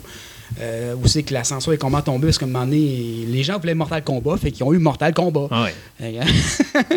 On s'entend que pour l'époque, si je me rappelle, parce que dans le temps que je travaillais dans un club vidéo, ça venait de sortir en jeu, puis c'était euh, c'était hyper violent. Puis Ah oui. Dis-moi si je me trompe, mais je pense que c'est un des premiers jeux hyper violents à ce point-là. ben, Mortal Kombat est la raison pourquoi on a un de rating actuellement. C'est de la faute de Mortal Kombat. Mais c'était le premier. C'est le premier- un des premiers. Il y a Ouais. des jeux beaucoup plus brutaux que ça qui sont sortis avant, mais qui ont passé inaperçus. Ils n'ont pas eu la popularité, la, la notoriété de Mortal Kombat. OK. Puis ça, ben, ça a sorti sur le game. Arc- ou arcade, généralement, ces jeux-là. OK. Ouais, mais les arcades, ça, c'était c'était autre chose. c'est c'est nos games, là, C'est ça, complètement. exactement. Mais sur la NES, jeux, la, la Game Boy, il y a eu Mortal Kombat avec des fatalités. Euh, J'ai le jeu d'ailleurs. Ben, c'est quelque chose. Moi, je me rappelle tout le temps à l'époque, il arrachait la colonne vertébrale. Ah oui. Euh, Pour l'époque, À l'époque, c'est à c'était genre. violent. À l'époque, maintenant, c'est. me- Ben ouais, aujourd'hui, tu rigoles, puis tu dis, oh mon Dieu, c'est drôle, puis tu te le quittes. Là, Ouais, mais Il y a tellement pire que ça, mais. C'est ça, exactement. Euh, ça a duré combien de temps?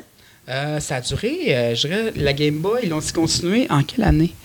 Euh, ils l'ont, Ça a pris un certain temps parce que ça a été Parce qu'on sait que le Nintendo, tu me disais dans une autre chronique que ça avait mis 80... 80 93. 93 ils ont discontinué. Je vais essayer de trouver la date rapidement pour la Game Boy, mais c'est facilement début des années 2000. Là. OK, Parce donc que la Color a continué longtemps après, puis la Game Boy Advance est sortie en 2000. parce qu'ils ont sorti plein d'autres éditions Oui, oui, différentes oui. de la Game Boy. là. On parle de discontinuer. Oh boy. Début 2000. Début 2001. 2000, 2001. 2001, quand même, un cycle de vie encore plus important que la part des consoles. Puis il faut dire que la part de ses compétiteurs sont morts bien avant. La NEC, euh, la Turbo Express, la Game Gear ont même pas fait 3-4 ans avant d'être abandonnés pour manque de vente. Là. Mhm. Parce que la Game Boy euh, a perduré dans le temps, puis dans les ventes. Puis les ventes ont toujours été bonnes jusqu'à la, que la Advance sorte. Y a-tu quelque chose qui remplace ça aujourd'hui? Euh, la DS, 3DS remplace ça actuellement. Par contre, ce n'est pas des. Ils n'ont pas hérité du titre Game Boy. Euh, les lettres de noblesse Game Boy sont encore un peu dans le. Je sais que Nintendo a toujours parlé de faire une autre console sous le nom Game Boy depuis l'Advance, depuis, qu'on sorti la DS. Ça s'est jamais vraiment concrétisé. Par contre, je sais pas, si c'est parce qu'ils sont en trois prototypes ou, euh, ils cherchent un concept nouveau pour ramener le mot Game Boy. D'ailleurs, le Game Boy a aussi des enfants bâtards comme la, la Virtual Boy, qui était un casque 3D rouge et noir euh, de couleur à l'intérieur, qui donnait un mal de tête, ma foi, épouvantable. Mais on pouvait jouer à Mario Tennis en 3D. OK. Mais c'était un peu l'enfant bâtard de la Game Boy, entre guillemets. Mais la, la Game Boy Advance puis la Game Boy Advance XP qui était son successeur direct, et la DS qui était un peu son successeur spirituel, et la 3DS aussi. Euh, par contre, comme je dis, Nintendo a l'air de chercher toujours une façon de ramener le nom Game Boy sur la map. Est-ce qu'ils ont abandonné? Non, parce que chaque année, ça revient. Bon, de toute façon, quand tu as un concept, puis euh, tu sais que tu peux faire de l'argent. euh, C'est ça. Pour l'instant, je pense qu'ils ils nagent dans l'argent à cause de la DS, de la 3DS, donc ils vont attendre un petit peu, mais la DS a été vendue énormément, la 3DS aussi, mais jamais au niveau du succès de la Game Boy. La Game Boy est quelque chose, comme je disais, on parle de des centaines de millions d'unités, on parle de 40% de femmes, c'est quelque chose qui peut pas vraiment, dans le contexte actuel, pourrait pas t'égaler. C'est comme comparer les ventes de disques de Michael Jackson à l'époque, qui battait tous les records de ventes de, de disques actuels. Le contexte est différent, mais tu pourrais jamais reproduire ça. Non, exactement. Euh, si on disait les jeux à surveiller, les jeux les peut-être les plus intéressants sur la Game Boy? Oh oui.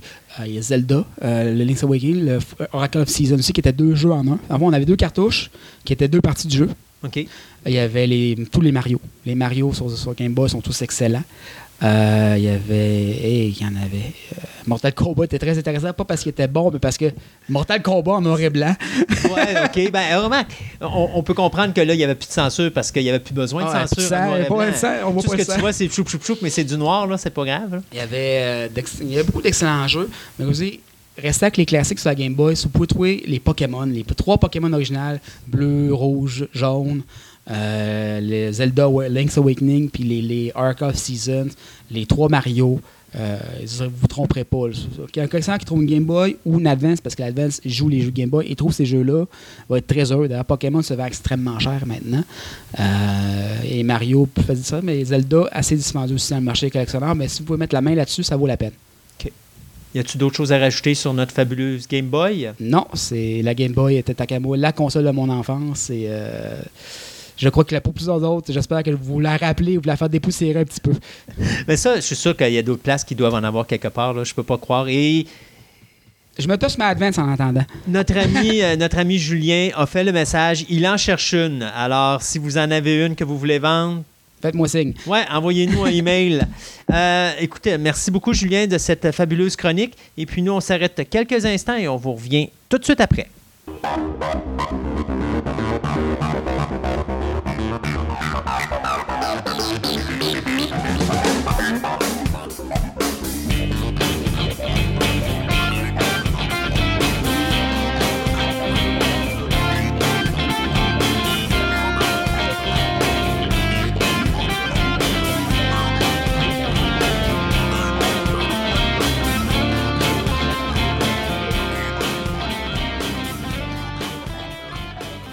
Écoutez, on est maintenant rendu à notre section science. Donc, on va parler d'un agent de stationnement robotisé, d'imprimante 3D et de biologie. Eh oui, on va parler de biologie. On va faire beaucoup de médecine aujourd'hui. On ne dira pas qu'on parle de... ben, on peut dire qu'on parle de tout ici à notre émission, n'est-ce pas? Totalement. Là. Regarde, on, on va tomber dans la science et dans la science euh, des nouveautés et des, des affaires un peu weird. Alors, commençons par euh, nouveauté weird. Oui, appelons ça de même. OK. Sais-tu qu'est-ce que c'est une cellule souche? Je le savais pas avant que tu m'en parles, mais euh, juste pour faire comme les auditeurs, c'est quoi? Si je vais faire un hein? Hein? De quoi tu parles? OK. Tous les organes ou les tissus humains, OK, ben, de- des tissus animaux, Mhm. produisent ce qu'on appelle les cellules souches. Les- Ces cellules souches-là se distinguent du reste des autres cellules par leur capacité de, un, se régénérer eux-mêmes, donc se guérir, et aussi d'être capable de se proliférer par, et se diviser. Donc, si on se coupe, eux autres, ils réparent. Ouais, grosso modo, ça revient à ça. Euh, donc, c'est vraiment ces cellules-là qui sont, ils se différencient de ça, de toutes les autres cellules dans notre corps. Donc, ils sont capables de remplacer les tissus, de guérir notre corps, etc. Euh, ce qui est aussi euh, spécial par rapport à ces cellules-là, c'est qu'au début de l'être humain, dire quand on est un embryon, on a beaucoup de ces cellules souches-là, mais qui sont, comment on pourrait dire, blanches. Ils sont pré non programmés, pas de programmation, ils sont pas, pas passifs, ils n'ont aucune programmation en eux. OK? C'est ce qu'on appelle les cellules souches des pluripotentes. Ça veut dire qu'ils peuvent faire n'importe quoi. OK. Puis au fur et à mesure du développement de l'embryon, chacune de ces cellules souches vont se spécialiser. Donc, il y en a une, il dit Bon, ben moi, je fais rien, je vais faire des os maintenant. Donc, à partir de maintenant, je ne fais que des os et c'est moi qui, qui est la responsable de ça. Il y en a un autre qui dit Ben, ben, moi, je vais faire le cerveau, moi, je vais faire le foie, etc. Donc, c'est ce qui fait que l'embryon se développe et devient un être humain.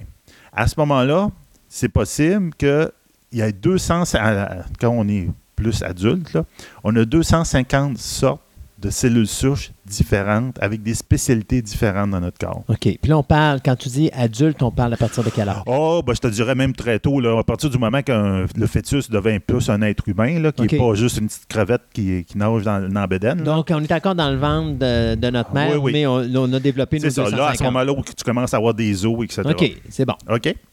Donc, comprendre le fonctionnement de ces cellules-là, c'est un des buts principaux de toute la recherche médicale présentement. Parce que justement, ils détiennent le savoir et la capacité de faire bien, bien des choses. Dans à peu près les dix dernières années, il y a eu des très grosses avancées dans ce domaine-là. Une des très grosses avancées a été qu'ils ont été capables d'extraire des cellules souches de quelqu'un et de les remettre à zéro De scraper la programmation qu'on a dans la cellule souche. Donc, la cellule souche est un extrait, mettons, de la moelle épinière ou quelque chose de même. Elle est bonne pour faire des moelles épinières. Bien, ils sont capables de la resetter, toup, puis elle revient à son stade de pluripotente, ça veut dire dans le stade embryonnaire. Puis à ce moment-là, elle attend. Il dit Qu'est-ce que tu veux que je fasse? Donc à ce moment-là, tu peux, en La guillemets, la reprogrammer puis dire Ben toi, maintenant, là, tu vas euh, faire des os, tu vas faire de la peau, vous offrez la main. Puis là, elle dit OK, c'est beau. Puis elle part là-dedans. Puis le but de ça, c'est? de faire, de- d'extraire un des souches de quelqu'un. Donc, je t'extrais des souches de toi. C'est tes souches à toi. Donc, tu n'auras pas de rejet si on fait quelque chose avec ça pour on te les réinjecte. OK. Parce que c'est des cellules à toi de ton corps. Il fait, ben, c'est à moi ça. Tu dis, Regarde, c'est pas un, un corps étranger que je dois me battre contre pour le, pour le détruire. Mais, mais le but de cette découverte-là, c'est quoi? C'est pour le cancer? C'est pour. Il y a plein, plein, plein d'applications possibles. OK. Première chose, je vais te donner un exemple très, très concret. Aux États-Unis, il y a un patient qui, lui, a subi un accident de voiture, OK? Grosso modo, c'est que son auto est rentré dans une collision entre un arbre, puis après ça, il s'est rentré dans un poteau de téléphone. On s'entend que... il, voulait il- sûr, il voulait être sûr de te pogner tout ce qui était euh, de bois dans le secteur. C'est ça. Moi, quand j'ai vu l'accident, j'ai fait hey boy, OK, comment ça peut pas se manquer, là, ça ressemble à ça. Donc, cette personne-là a un dommage irréversible à la colonne cérébrale, cervicale, excusez. Donc, ça l'a paralysé des pieds à la tête. OK. OK, il, il était plus capable. Donc, Qu'est-ce il qu'ils était ont- valide. Donc, oui, c'est ça, carrément. Donc, qu'est-ce qu'ils ont fait? Ce, patient-là, il a fait une greffe dans la moelle épinière avec 10 millions de cellules souches de son corps qui ont été reprogrammées, puis ils l'ont injecté dans sa, sa colonne euh, Vertébrale. vertébrale, puis ils ont attendu. Au bout de trois mois, le patient a retrouvé le contrôle de tous ses, membres supérieurs. Ah. Donc, maintenant, il est capable de s'alimenter seul et d'utiliser un cellulaire. On dit utiliser un cellulaire, c'est juste pour mon- démontrer que. Ses mains. il Mettons y a, de une- il y a- mettre- il y a- il y a une- quand même une capacité motrice assez fine pour pouvoir utiliser un cellulaire. Euh, ben, j'ai vu des vidéos, la personne, c'est tu vois qu'elle est encore, euh, on peut dire, handicapée, là, mais euh, c'est comme, tu sais, avec des gestes un peu, décor- un peu de- désordonnés, mais avant, il ne bougeait plus, il y a Non, trois c'est mois. ça. Elle n'a pas la coordination complète parfaite, mais au moins, elle en a une. Exactement. Et après neuf mois, ils ont, ils ont dit qu'il y a vu des améliorations significatives dans ses capacités moteurs. Moi, j'ai l'impression, ce qu'ils veulent dire, c'est qu'il y a un orteil qui commence à bouger. OK.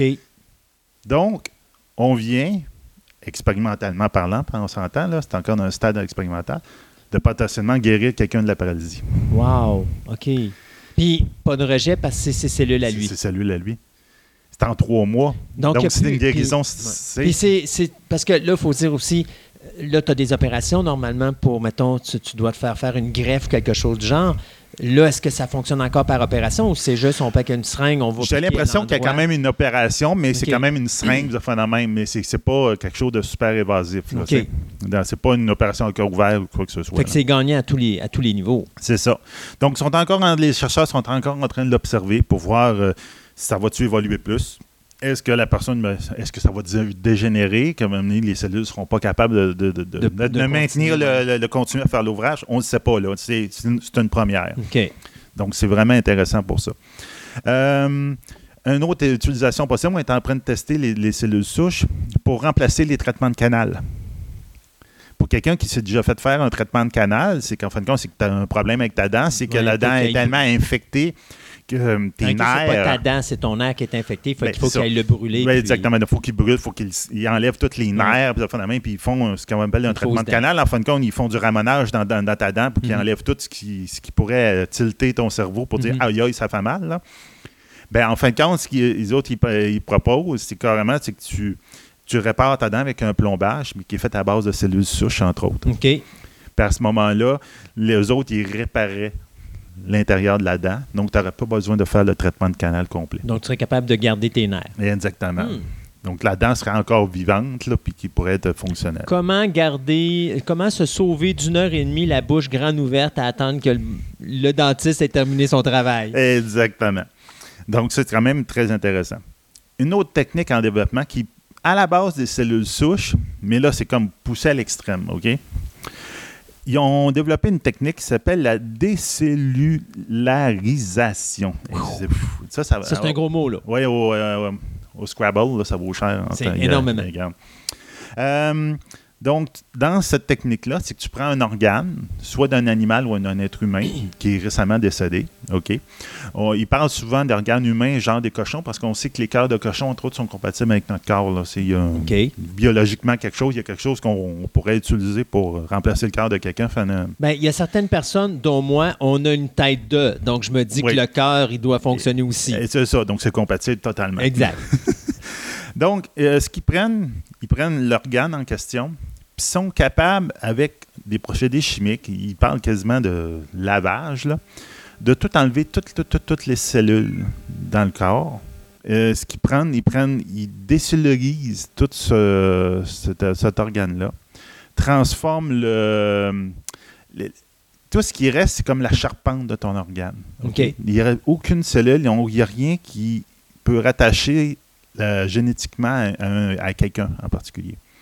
Puis à ce, de ce stade-là, il devient euh, totalement. euh, c'est comme un, schéma blanc de pourrait- Donc, ils peuvent le garder. Puis après ça, ils peuvent y injecter des cellules souches de la personne à qui ils veulent implanter ce- cet organe-là. Et ça va leur remettre vivant l'organe en question. Et on parle-tu de réanimation? Quasiment une re- reanimator, là. ça Mais non, mais ce que je veux dire, c'est, ouais. le- mettons, ton cochon meurt, tu peux le ramener à la vie. Ben, pas nécessairement le ramener à la vie, mais c'est que tu prends son organe, tu peux comme vraiment le- l'enlever toute personnalité, toute identification à son hôte original, et après ça, avec les cellules souches, le remettre En à- fonction. en fonction, mais avec les cellules du patient que tu veux l'implanter. Donc, à ce moment-là, cet organe-là, Donc, on parle de greffe. il devient vraiment un cœur, mais ton cœur. OK, je comprends. un double de ton cœur. Donc, à ce moment-là, tu n'auras pas de rejet, tu n'auras pas aucune affaire. Donc, ça vient de changer totalement toutes le, la- les difficultés des, des- des implants d'organes, de qu'à ce moment-là, c'est difficile d'aller d'une place à l'autre, d'une personne à l'autre. C'est quelque chose qui peut être utilisé pour le cancer? Parce que là, on parle de cellules. Ça se pourrait. Parce- Peut-être peut- peut-être pas pour détruire les cellules du cancer, Mais- mais, peut-être pour réparer les dommages causés par la chimio, par exemple. Parce qu'on s'entend que la chimio a détruit les cellules cancéreuses, mais elle détruit aussi toute cellule qui, est, qui ressemble un peu autour. Mais tu peux pas prendre tes bonnes. cellules cancéreuses puis les reprogrammer?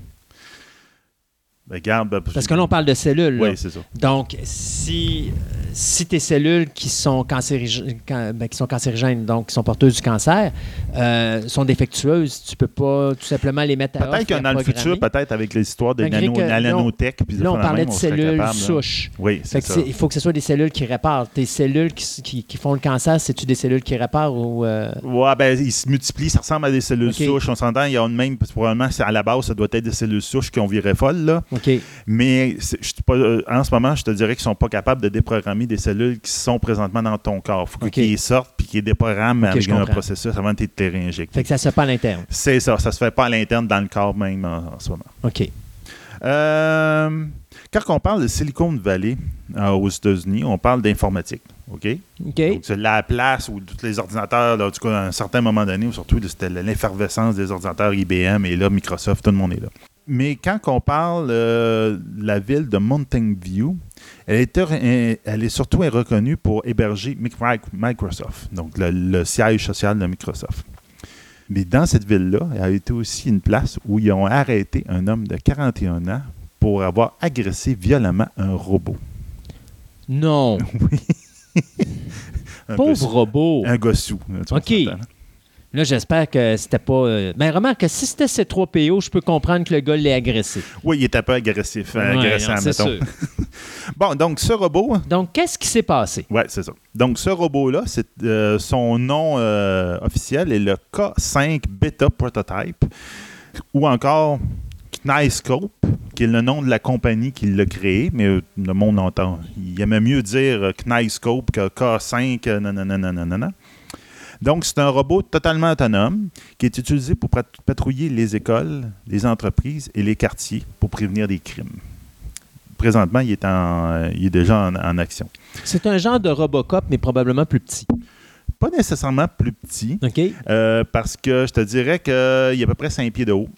Donc, 5 pieds, 5 euh, Mais là, insulte pas Peter Weller. Là. Il fait au moins 6 pieds dans la vraie vie. Donc là, il, ça, il est plus petit que Robocop, Il est quand peu même. plus petit que Robocop. Euh, donc, euh, sa conception a été inspirée par le fusillade de l'école élémentaire de Sandy, Sandy Hook en 2012, qui avait fait à ce moment-là 20 victimes entre 6 à 7 ans. OK. Donc, le robot est à peu près 5 pieds de haut, 300 livres. Donc, euh, ça ressemble grosso modo à un œuf. Ce qu'on parlait des, les petits bonhommes pour les enfants là, qui ressemblent à un œuf, là, qui... euh, je sais pas si tu as déjà vu ça, ça ressemble à un œuf, mais ils ont un poids dans le fond. En tout cas, Non, C'est euh, juste moi qui ai vu ça, ok, je suis trop vieux. En tout cas, ça ressemble vraiment à un œuf. Moi, je trouve qu'il ressemble un petit peu à Yves, là, mais avec un dôme qui ressemble un peu à euh, le robot dans euh, Forbidden Planet. OK, Robbie. Oui, c'est ça.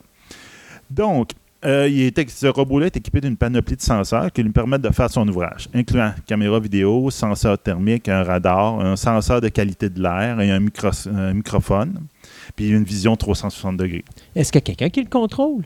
Parce Non. que tu me dis qu'il est autonome. Fait que, Totalement mais, Mais il n'y a autonome. mais il y a pas d'intelligence artificielle dedans. Non, il y a juste un programme qui est là pour euh, évaluer le danger, puis voir s'il doit appeler la police. Ah, OK. Donc, c'est dans ce sens-là. Lui, il ne fait pas d'arrestation lui-même. C'est bon. Euh, le, le K5, bon, donc, ça a été déployé depuis 2013 sous la for- euh, sa forme bêta dans les écoles et des centres d'achat. Donc, présentement, ils l'ont comme limité à ça. C'est le but ultime, c'est qu'il soit pas mal partout, là, mais pour le moment, il est là. Il est en test. Il est en test. Euh, entre autres, ces scanners, ils permettent de scanner 1500 plaques de d'immatriculation. par minute. Wow. Donc, entre autres, il a accès aux banques de données. Donc, il peut scanner les plaques d'immatriculation. Il dit Wow, ce char-là est volé, j'appelle la police. OK. Euh, il peut regarder les visages du monde. Il scanne les visages du monde. Il dit, Oh, cette personne-là est recherchée par la police. J'appelle la police. Donc, il peut aller jusque-là. Puis, il peut aller vraiment à une certaine évaluation du danger. Donc, s'il repère un crime, genre des plaques d'auto il peut appeler automatiquement la police. Mais euh, avec ses senseurs thermiques puis ses microphones, il est capable d'identifier puis de différencier une explosion puis un coup de feu. OK. Donc, il n'ira pas interagir à ce moment-là. Mais il a dit Oh, ça, c'est un coup de feu, j'appelle la police. Et je tombe sur un mode surveillance à ce moment-là. Puis à ce moment-là, la police, par Internet, par les ondes, est capable d'utiliser le robot comme une caméra. Pour voir exactement. Donc, à ce moment-là, ils peuvent l'envoyer sur les lieux puis aller investiguer pendant le temps qui arrive. Donc, un peu comme les robots qu'on utilise la police présentement Mhm. pour essayer d'explorer des lieux quand il y a un crime. C'est un genre de drone, mais à quatre roues. Exactement. Donc, euh, comme de raison, il n'est pas équipé d'aucune arme. Mais en ce moment, le monde a plus peur de ce robot-là, dans le sens que euh, une évasion de la privi- la- la- Oui. la- du côté Du privé, côté la, privé de vie privée ouais. du monde. Parce que là, tu- ils se font enregistrer par un robot, ils se font euh, sonorement, visio- euh, par la, vidé- la vidéo. Puis à ce moment-là, ils se demandent, ils disent, regarde, il, il écoute mes conversations, est-ce qu'il va. Il, il- il y a un. il Qui, y a un- qui, qui- parce que- qui écoute ouais, au bout de la qui ligne? écoute à l'au bout, c'est ça. C'est ça, donc ils ont peur de ça. Mhm.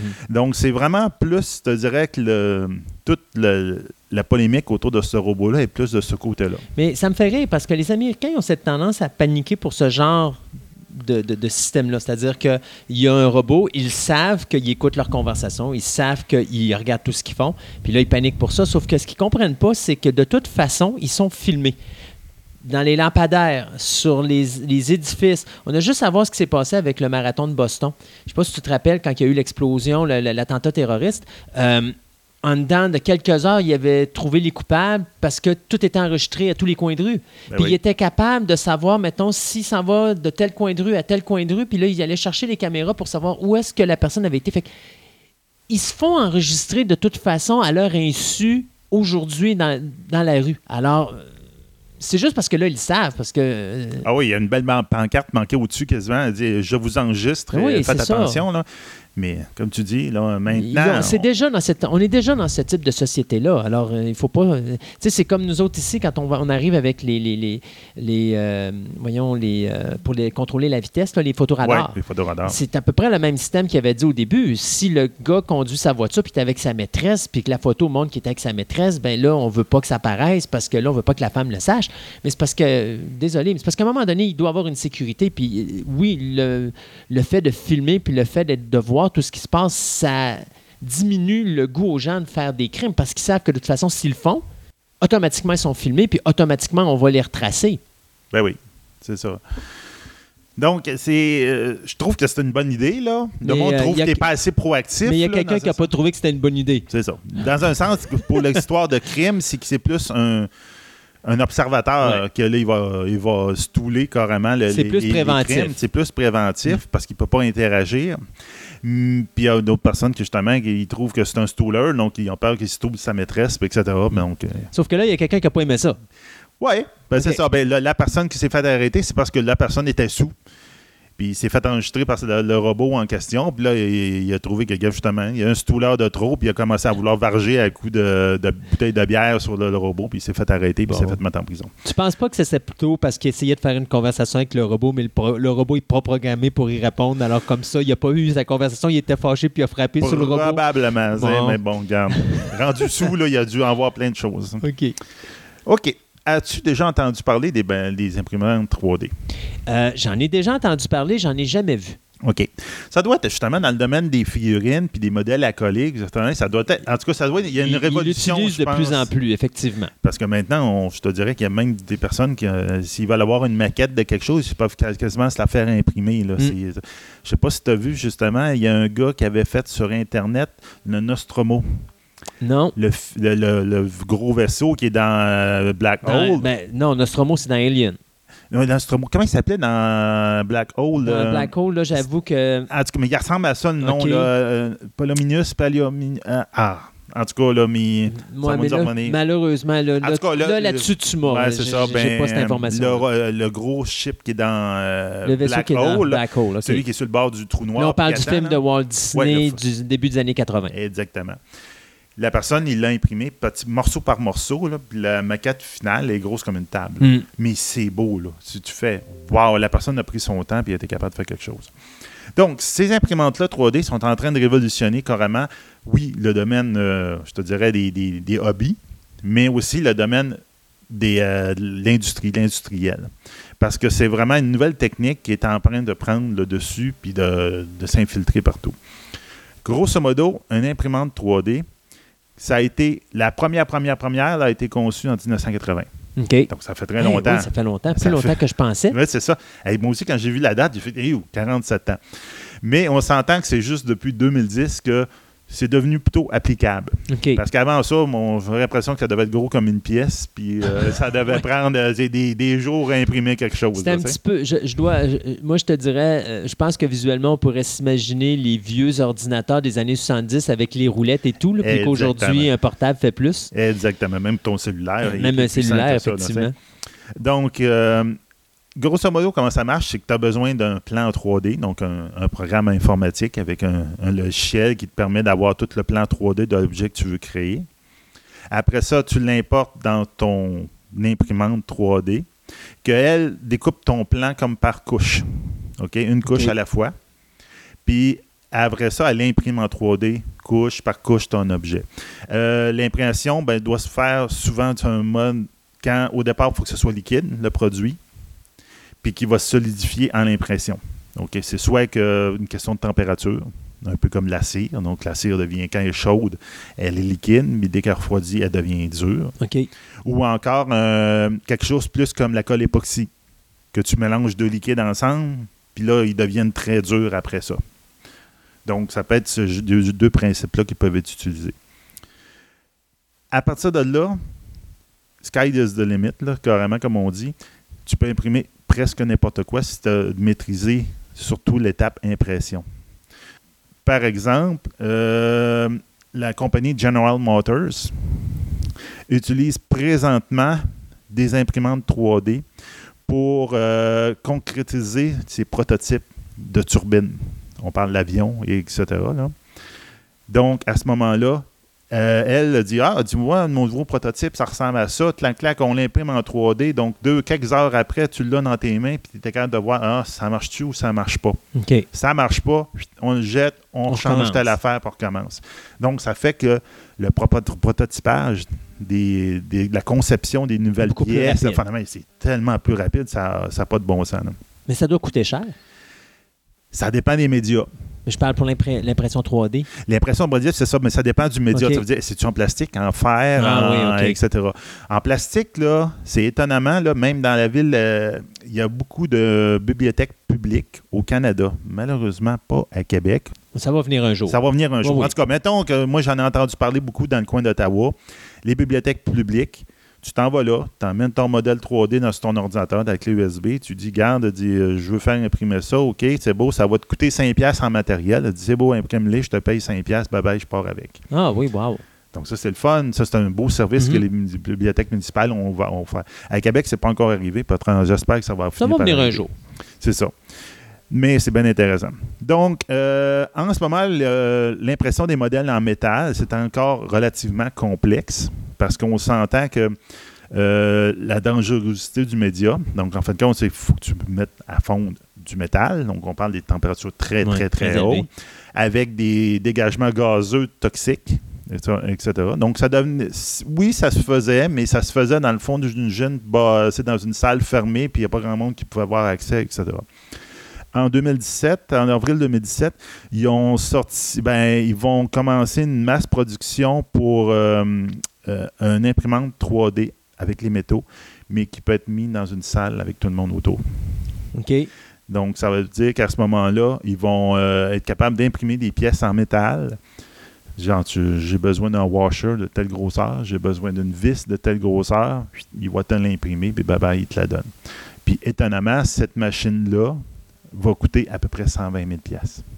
Ce qui n'est pas cher pour le produit qu'elle fait. C'est ça. On s'entend que pour ce qu'elle peut faire, là, puis qu'elle peut faire n'importe où, c'est assez impressionnant. C'est sûr. Donc, mais quand on parle de l'impression 3D, on a toujours l'impression, justement, c'est des petits objets, des vis, des affaires même. OK? Mais ça ne s'arrête pas là. OK? On peut maintenant imprimer des murs de béton. OK. Donc, depuis quelques années, l'impression 3D de- en- dans la construction s'est rentrée vraiment là-dedans. On est capable d'imprimer des murs de béton. Puis après ça, ben, tu les prends, tu, tu vas le shipper par camion, tu l'amènes sur le lieu de travail, puis tu l'imprimes. Tu, tu tu l'imprimes, tu l'installes. OK? OK. Mais l'impression, ça se fait avec du béton, donc c'est un béton plutôt solide. Donc, il est quand même, encore là, ça rentre dans les mêmes critères que je vous dis tantôt, quelque chose de liquide, il se déverse, il va sécher là, puis il l'imprime couche En par réalité, l'imprimeur, c'est juste le logiciel parce que le reste, c'est de la mécanique qui est déjà utilisée, je suppose, pour, euh, mais qui s'adapte avec le logiciel. C'est ça. OK. Donc, avec la machine. Donc, c'était encore des systèmes très relativement lourds, pesants. Donc, encore là, des pièces Mhm. que ça prend pour faire l'imp- l'impression. Mais que de toute façon, sont utilisés pour le faire, mais à la main. C'est ça, exactement. que- Mais souvent, ils le faisaient à la main sur des lieux de travail. Ouais, là, mais là, c'est comme si tu as un déménagement, on peut déplacer un mur de béton, on s'entend que ça se fait pas super bien. Sauf que cette année, euh, il y a un modèle portable qui a été inventé. On s'entend un modèle portable, c'est quand même à peu près 3 mètres de haut, 8 mètres de long. OK? Mais c'est comme un bras, ça ressemble un peu au bras robotique qu'on voit en industrie de construction automobile. OK? Donc, il peut s'allonger, c'est dit 3 mètres de haut, mais il peut monter beaucoup plus haut. C'est son minimum, 3 mètres. Puis 8 mètres de long, mais il peut aller jusqu'à 15 mètres à peu près. Puis lui, il est capable de faire une impression 3D. Ils peuvent être transportés avec un camion.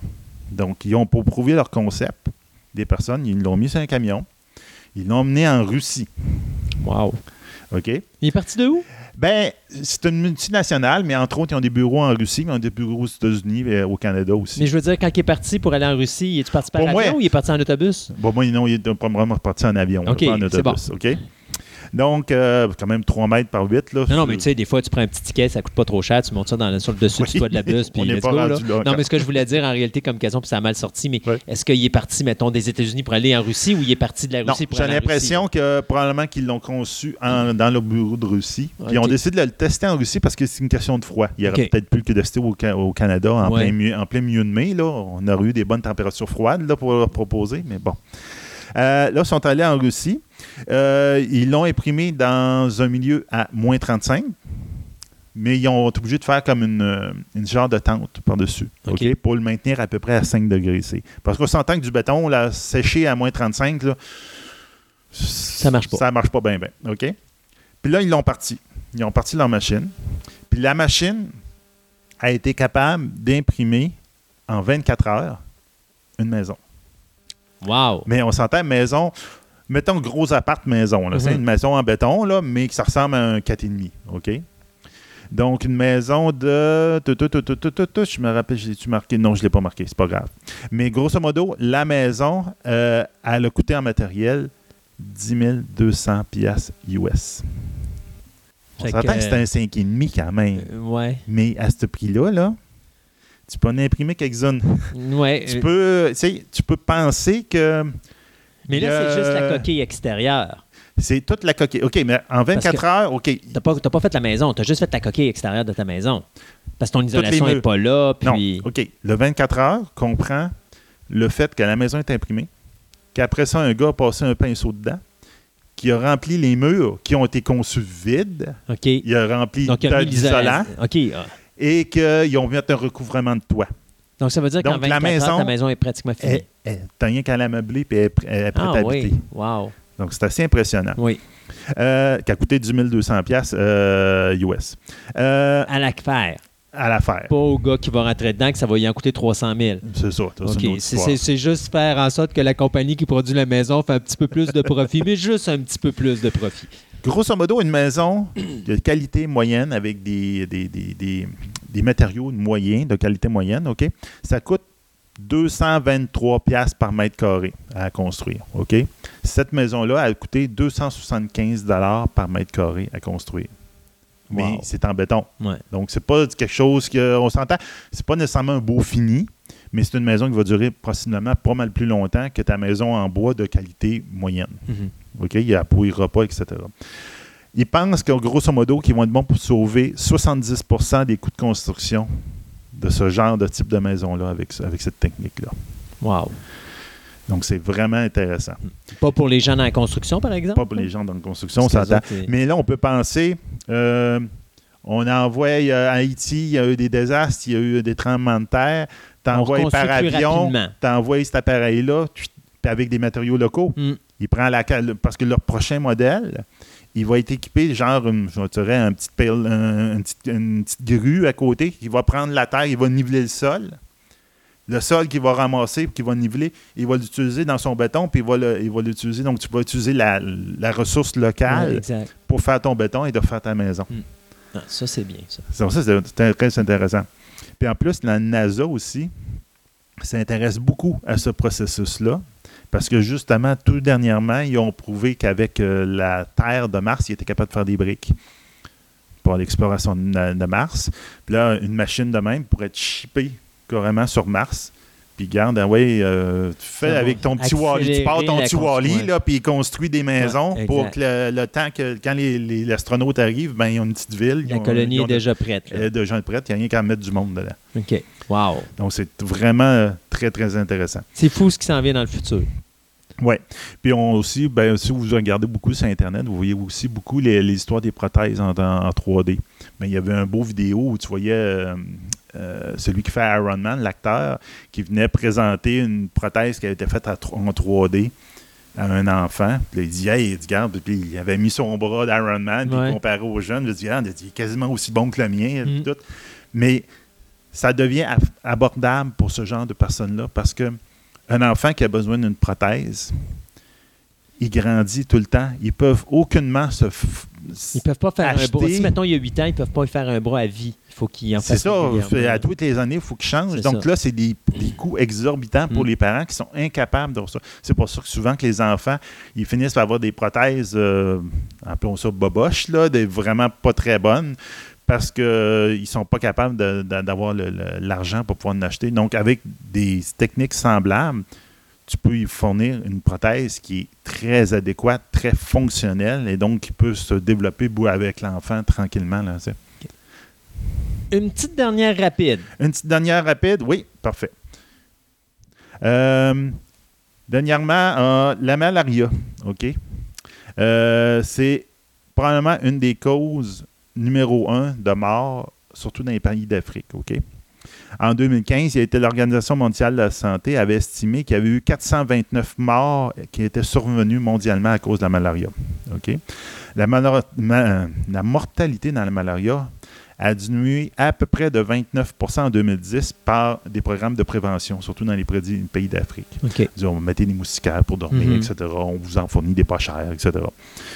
Euh, mais en 2018, le- l'Organisation mondiale de la santé avait euh, annoncé qu'elle avait essayé le premier vaccin pour la malaria. On est dans en trois pays. 2017. Fait que tu vas dire qu'en 2018, ils vont. Ils vont le faire. En ce moment, le, le- le- Ils le- travaillent dessus. le vaccin il est prêt. OK. C'est juste que là, ils essayent de le déployer, entre guillemets, à, à grande échelle en 2018.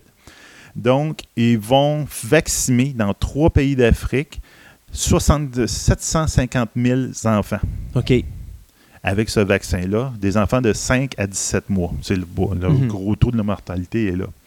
Pourquoi qu'ils le font dans juste trois pays et non pas à l'Afrique au complet, par exemple? C'est parce que ces trois pays-là qui ont visé, ils sont... euh, justement, ont les ce très bon côté prévention, sont- ils sont bons. Donc, ils ont un peu une organisation autour pour essayer de contrôler ce vaccin-là pour avoir une bonne idée, est-ce qu'il marche ou il ne marche pas.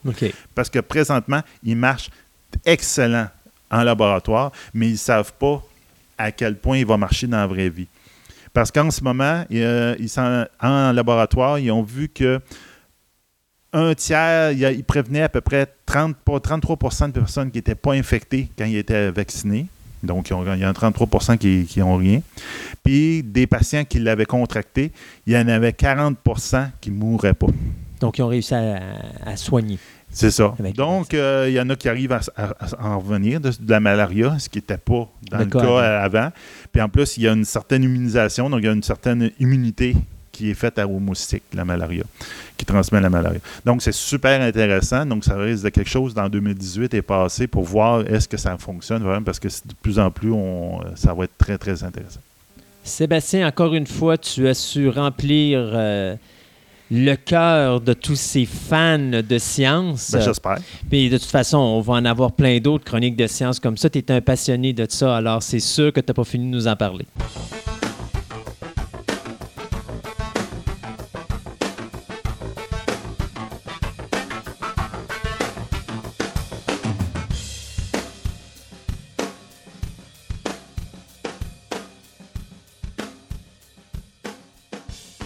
Ce segment de nouvelles vous est présenté par le club vidéo Vidéo Centre-Ville, le plus grand club vidéo répertoire de la ville de Québec. Films d'auteur, cinéma commercial ou télésérie, plus de 30 000 films à votre portée au 230 Marie de l'Incarnation à Québec ou rendez-vous sur leur site web à vidéocentreville.com.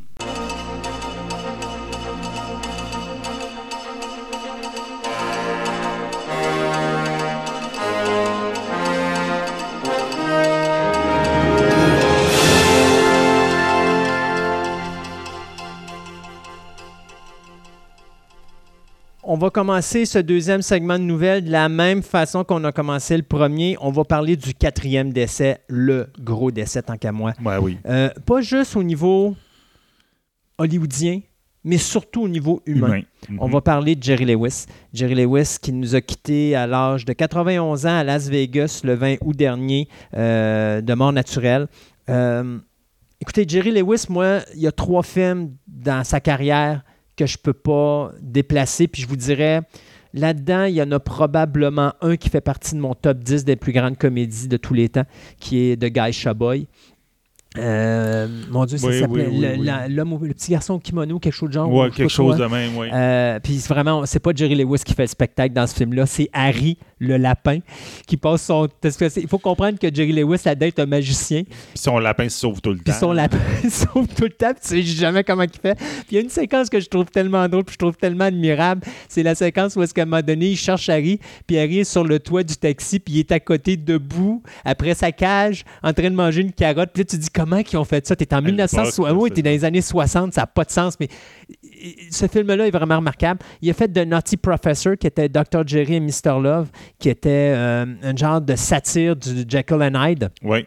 Qui était excellente. D'ailleurs, Oui, c'était une de ses premières réalisations. Et euh, le film de Martin Scorsese, The King of Comedy. Fait que pour moi, ça a toujours été ces trois films-là qui représentaient vraiment Jerry Lewis à son top. Mais Jerry Lewis, c'est d'abord avant tout le fils d'un artiste de cabaret et d'une musicienne. Il s'appelait Joseph Lewis. Euh, et il a suivi très tôt sa vocation parce qu'il a abandonné le lycée à l'âge de 15 ans. Puis il a commencé à faire des spectacles. Notamment, son premier spectacle, c'était simple, c'est qu'il il imitait des chanteurs célèbres de l'époque en karaoké sur scène. Fait que, tu sais, connaissant. Jerry Lewis avec ses petites facettes, puis ceux qui connaissent pas Jerry Lewis, là, c'était. Écoutez, dans cette génération-là des années C'est le 50. roi de la grimace. Oui, c'est le roi de la grimace. Ben, lui et euh, Louis de Funès. Oui, Les deux, ça. là, c'était vraiment les deux rois À de la grimace. là, Pour ceux qui. euh, Comment il s'appelle la- l'acteur, là euh, Jim Carrey? Jim Carrey. Oui. Jim Carrey, pour ceux qui sont plus jeunes, De là, notre génération. vous voyez Jim Carrey, le style de jeu de Kim- Jim Carrey. Ben, c'est Jim Carrey, son inspiration, c'est Jerry Lewis. Exactement. C'est le Jerry Lewis de notre génération. Mhm. Mais Jerry Lewis est aussi le comédien, ce qu'on pourrait dire le Buster Keaton ou Charlie Chaplin des années 50-60. Oui, Euh, Abbott et Costello en un individu, c'était lui. c'était lui. Alors, euh, c'était quand même un gros nom. Euh, c'est en 46 que sa carrière va commencer à prendre un boom, surtout quand il va rencontrer Dean Martin qui était à ce moment-là un chanteur à Atlantic City. Et les deux ont commencé à faire équipe ensemble. Et c'est à la fin des années 40 qu'ils vont faire leur première production cinématographique, notamment dans le film euh, My Friend Irma et My Friend Irma Goes West. Donc, c'est les deux premiers films où est-ce qu'ils ont été mis d'avant-plan. Et c'est au début des années 50 qu'ils vont être là tous les deux acteurs principaux. C'est ça. Et donc, C'était vraiment intéressant. Parce que moi, j'ai trouvé c'était une belle dynamique. oui, c'était une très belle dynamique. Euh, le film, c'était At War with the Army. Euh, et après ça, on va enchaîner après ce film-là avec 13 comédies créées par la Paramount avec le tandem, soit le euh, playboy sensuel qui était Dean Martin, super sérieux, et l'abruti à côté qui était Jerry Lewis, qui passait son temps à faire des conneries et des, et des imbécilités.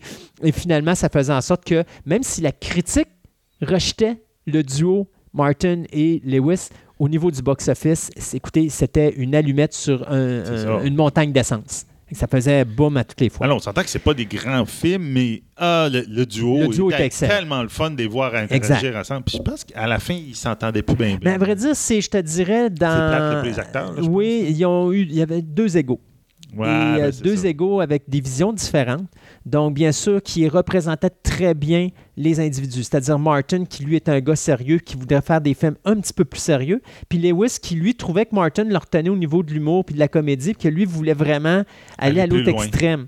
Donc, ce que ça a donné, ça a donné une querelle monstre qui a fait que euh, le film Hollywood or Bust en 1956, ça a été leur dernière contribution ensemble et ils se sont quittés par la suite. Euh, donc, notre ami Jerry Lewis qui va continuer sa carrière en solo euh, dans des films comme Delicate, Delicate Delinquent, Euh, justement Guy Shabob, euh, Guy Shabob, par- Boy, pardon. Voyons, je tombais de la misère aujourd'hui. Euh, il va signer en 59 un contrat d'exclusivité sur 7 ans, 14 films avec la Paramount. C'est deux films par année. Là-dessus, il ramasse 10 millions de dollars pour les 7 ans, plus 60 des recettes de chacun des films. Ce qui était Hey, quelque chose qu'on avait. Oui, c'était du jamais vu pour l'époque. Ah, il a fait de l'argent, là. Il va commencer sa carrière de réalisateur avec Cinderfella en 1960. Euh, c'est d'ailleurs ce projet-là qu'il va avoir sa première crise cardiaque à l'âge de 34 ans. Eh, Et puis après ça, en 1960, il y a un autre projet qu'il va réaliser où là, Paramount vont comme faire euh, là, ça ne nous intéresse plus vers où tu veux t'en aller. Le film s'appelle The Bellboy. Puis la raison pourquoi que Paramount ont tiré un bémol là-dessus, c'est très simple, c'est parce que le film était un film muet. Ouais. Aucun dialogue pendant le film. La seule chose qu'on voit, c'est les niaiseries à Jerry Lewis. Alors, Jerry Lewis avait besoin de 950 000 pour faire son film. Paramount on dit non merci. Lewis a pris l'argent de ses poches, il l'a mis, il a produit le film. Le film a ramassé 10 millions de dollars. Comme quoi que Paramount aurait dû le faire. C'est ça. Euh, en 1963, il va réaliser ce que moi je considère être probablement sa meilleure réalisation de Naughty Professor. Euh, donc, euh, c'est Dr. Jerry et Mr. Love, qui est une genre de satire de Dr. Jekyll and Hyde, comme je disais en début de cette chronique de Mhm. nouvelles. Mais oui, il est excellent. Mais à partir de la deuxième moitié des années 60, le déclin commence à se faire sentir. Donc, euh, des films comme Don't Raise the Bridge, Lower the Bridge, Which Way to the Front, to the Big Mouth, c'est des échecs commerciaux au box-office. On sent que le public américain est en train d'abandonner Jerry Lewis. Cependant, Ils du côté partis ailleurs, puis Oui. lui est resté dans son lui il est vieux resté humour. dans son, c'est ça, dans son moule. Sauf que d'un côté, le cinéma français, lui, il l'adore au bout. Oui. Et euh, c'est quelque chose qui va revenir plus tard. Euh, les années 70, c'est désastreux. euh, il apparaît pratiquement plus à l'écran, pardon. D'ailleurs, même, il y avait un film qu'il devait faire qui était One More Time. Il a donné le rôle à son ami Sammy Davis Jr., mais ça a été un flop commercial. Donc, déjà là, on voit vraiment que ça fonctionne pas. Même en 72, il essaye de changer de direction, puis il fait un film plus comédie dramatique qui s'appelait The The Clown Cried, qui était l'histoire d'un clown qui tente de faire oublier les horreurs de la guerre à des enfants dans un camp nazi, euh, ben, un camp juif là, pendant la guerre, euh, Ouais, la. Deuxième Guerre mondiale. Mais ça ne marche pas du tout. Donc euh, là, Jerry Lewis va disparaître pendant plus de 10 ans du marché euh, hollywoodien. Euh, il va bien sûr aller du côté français, où est-ce que là, on va le voir dans des films comme Retenez-moi ou Je fais un malheur. Puis il y avait aussi euh, Par où t'es rentré, on t'a pas vu sortir. Donc, euh, c'est pas des grands films. Non. Mais c'est quand même des films qui donnaient l'opportunité à Jerry Lewis d'avoir une deuxième vie. Il va refaire un film aux États-Unis, euh, c'est plus en 79, qui s'appelle Hardly Working, qui va rapporter un gros succès au box-office, 50 millions de dollars. c'est mais- quand même bon. Mais ça va être son dernier succès. Après ça, on va le voir. euh, on va le voir aussi dans The King of Comedy plus tard, qui va y apporter d'énormes bonnes critiques, mais un flop commercial. Euh, c'est sûr que, tu sais, moi j'ai vu The King of Comedy, pas vraiment très drôle, mais au niveau humain, au niveau mise en scène, c'est un excellent film. Euh, Il y a d'autres problèmes de santé, d'autres crises cardiaques qui vont survenir, qui vont faire que tranquillement, pas vite, il va s'exiler, on va le perdre de vue. Je pense que dans les années 90, on l'a vu dans Arizona Dream et dans euh, Funny Bones. Puis après ça, justement, l'année dernière, en 2016, on l'a vu dans Max Rose et on l'a vu aussi dans The Trust, il faisait le père de Nicolas Cage. Donc, euh, il avait complètement, complètement quitté Hollywood à cause de problèmes de santé, mais quand même un grand comédien. Sauf que c'est pas véritablement l'acteur qui nous importe présentement, mais l'homme. Parce que Jerry Lewis, c'est la raison pourquoi je prends ce gros segment de nouvelles, c'est pas quelque chose que je fais habituellement, mais je pense que ça valait la peine de le faire. C'est un gars qui, pendant, je dirais presque 40 ans, euh, plus précisément 45 ans, il a été à la tête du Labor Day Telethon for the Muscular Dystrophy Association. Ça, c'est le téléthon pour la dystrophie musculaire Ouais. aux États-Unis. Il faisait un téléthon de 48 heures. Tu te demandais où c'est qu'il dormait parce qu'il était quasiment tout le temps là. Euh, et il a fait ça pendant des années. là. De 1966 jusqu'en 2010, il a été le, le- le- le poteau de front. C'était la- C'est lui qui était en ligne de front, c'est lui qui était, qui était tout le temps là. C'était puis- l'image Ah C'était de, la- l'image. de la dystrophie musculaire. Euh, Savez-vous que pendant ces 45 ans, il a ramassé 2,6 billions de dollars en donations pour la dystrophie musculaire? Ah, c'est énorme. C'est énorme. Et malheureusement, en 2011, euh, on a dû annoncer qu'il devait se retirer parce que là, il y avait d'énormes problèmes de santé. Il y avait eu une fibrose pulmonaire. Il y avait encore eu d'autres crises cardiaques. Euh, Jerry Lewis n'a pas eu facile. Euh, je lisais d'ailleurs sur un article euh, dans les années 60, il s'était blessé aux vertèbres. Il s'était cassé deux vertèbres. Puis, il était paralysé pendant, il était tombé paralysé pendant une journée. Et il avait réussi à remonter de ça.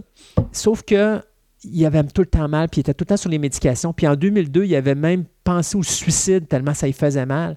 Puis il s'était fait implanter des espèces de vibromasseurs sur la colonne vertébrale pour justement enlever la douleur. Puis c'est ce qui a permis de passer à travers.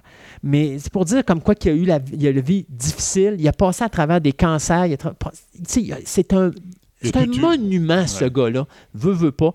Euh, puis de le voir disparaître à 91 ans, je regarde ça sur Internet, c'était comme, mon Dieu, c'est impossible. Tu sais, tu vois souvent euh, Clint Eastwood, tu dis, ce gars-là, il va jamais mourir. Au même titre qu'on disait Christopher Lee va jamais mourir. Ben, Jerry Lewis était un individu comme ça. C'était un gars que tu pensais pas qu'il pouvait disparaître. En 1984, on lui avait donné euh, la Légion d'honneur par le ministre de la Culture française. Et aussi, il y a eu tellement de choses. C'est un des seuls acteurs qui a deux étoiles sur le, le Walk of Fame à Hollywood. Euh, À son nom ou à son nom. Non, à son nom. Il y a deux étoiles à son nom. Un pour l'acteur et deuxième pour l'homme. Ah, OK. C'est bon. Pour sa, justement tout le travail humanitaire qu'il a fait pendant, pendant sa, son existence. Et puis, bien sûr, il y a d'autres. euh, il y a une multitude de- d'Achievement Awards dans différents endroits là, euh, à travers les États-Unis. Donc, Jerry Lewis, qui s'éteint malheureusement à l'âge de 91 ans. Euh, une grosse perte pour l'humanité. Ah, j'avoue, là. C'est ça. Ses derniers films, on s'entend qu'ils n'étaient pas très bons, mais tous ces. Ouais, mais il y a plus d'énergie, Non, il n'y a plus d'énergie. Mais ses, premiers films, justement, avec euh, Dean Martin, puis tout, ça a baissé beaucoup, euh, bercé beaucoup mon enfance. Ouais. Là. Je les écoutais, puis j'ai réécoutais, puis j'ai réécoutais. On n'avait pas de vidéo dans le temps, là, mais quand ils passaient, on À télévision. On, on, on Ouais, les écoutait tout le à temps. toutes les semaines, tu avais un film de Jerry Lewis. ça. Moi, je t'écoute, dans les années 70, tu avais, un film sur l'heure du dîner, tu avais un film sur le souper, parce que Ouais, tu avais, mon Dieu, je ne me rappelle plus quel poste, mais tu avais un film qui passait à 5 Ouais, heures tous les jours de la semaine, de 5 à 7, puis tu avais des films régulièrement. ouais. Tu avais toutes les semaines, tu avais un film de Jerry Lewis. Tout le temps, tout le temps, tout le temps, tout le temps. C'était. Dean Martin et Jerry Lewis avaient été repris dans les années 70 par Terence Hill puis Bud Spencer. Exactement. Là, le duo euh, que, que tu dis, waouh, c'est le fun ensemble, la dynamique. La différence, c'est que Bud Spencer et Terence Hill, c'était des paires de claques qui passaient au monde, alors que dans l'autre, c'était juste Jerry Lewis qui se pétait la gueule quelque part. Exactement. C'est lui qui faisait des grimaces, puis l'autre, il, il se pognait la tête à deux mains. puis Exact. Il était déprimé. Euh, une belle ben, une nouvelle, euh, Wayward Sister, c'est une série qui va être un spin-off de Supernatural, a été annoncé. Ouais, ça fait un petit bout qu'il en parle de ça. Ouais, il en parle pas mal. Euh, on s'entend que Supernatural, c'est la 13e saison qui va diffuser à, la- à sa- à cet, euh, cet automne. Je suis plus capable. Ah non, moi, je suis plus capable. Je suis plus capable. Moi, à partir de la cinquième, cinquième saison, je suis presque je suis plus capable. J'ai essayé, mais j'ai pas été capable. Mais on s'entend que cinq saisons de ce show-là, les cinq premières saisons, j'ai adoré ce show-là. J'ai complètement là, euh, capoté ce show-là. Et à la cinquième saison, l'arc story était fini Mm. et le créateur de la série a quitté la série. Ouais. Puis à partir de là, les autres ils ont dit non, non, non, on fait du cash avec cette série-là, on continue. Je dis pas que le show est pas bon. C'est juste que, tu sais, Oh.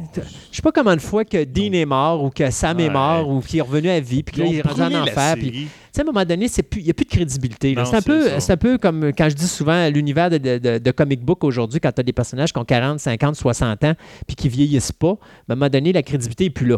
Ouais, Euh, ça. à un moment donné, faites-le mourir puis mettez-en un autre ou faites-y avoir un cancer ou n'importe quoi, quelque chose qui vieillit. Il, il se promène avec une canne puis il se bat avec une canne parce qu'il est plus capable de se battre autrement. À un moment donné, c'est parce que quand tu n'évolues pas, ça stagne sur place puis tu peux pas continuer. Fait que d'avoir d'autres personnages, je dis Ça pas non, mais s'ils gardent euh, le même créneau que Supernatural avec les mêmes personnages ou les mêmes idéologies, Je sais pas. là, on va se ramasser après 13 saisons à deux saisons de Supernatural en une. C'est ça. Puis là, on dirait qu'ils veulent faire les, les- les- ces deux séries en même temps. Là. Ah oui, ben c'est sûr que ça va se faire en même temps. Excuse là, mais toute les- l'histoire des séries, des, des séries avec des shows en même temps, là, je parle, euh, ben, mettons. Ouais, euh, les CSI, Stargate. les NCIS. Ouais, c'est ça. Mais mettons, je vais prendre une série. Stargate. Ouais. Stargate a commencé à décliner la journée où ils ont mis Mhm.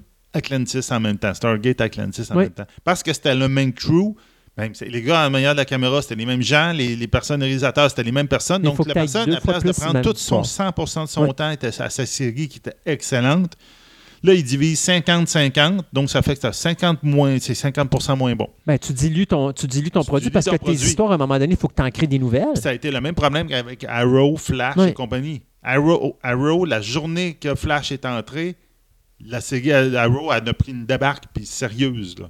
C'est plus la même série à partir de ce moment-là parce qu'ils ont tout dilué le produit. Ouais, ben, il y a- les scénaristes s'en vont le voir. Puis tu sais, il faut créer des nouveaux personnages, il faut créer des histoires qui sont pas pareilles. C'est pas évident quand tu as plusieurs shows de front. Non, c'est ça. Parce qu'il faut que tu te renouvelles à chaque fois. Hmm.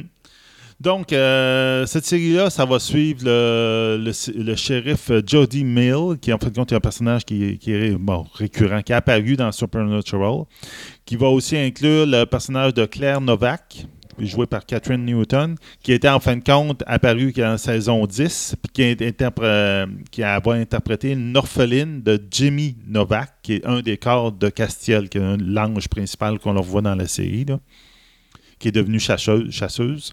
Puis après ça aussi de Alex Jones, le personnage d'Alex Jones qui est apparu dans la saison 9. Donc, il va récupérer différents personnages. On voit que c'est woman-centrique, donc ça va être vraiment un équipage de, chasseuses ou de personnes qui vont dealer avec le surnaturel des femmes.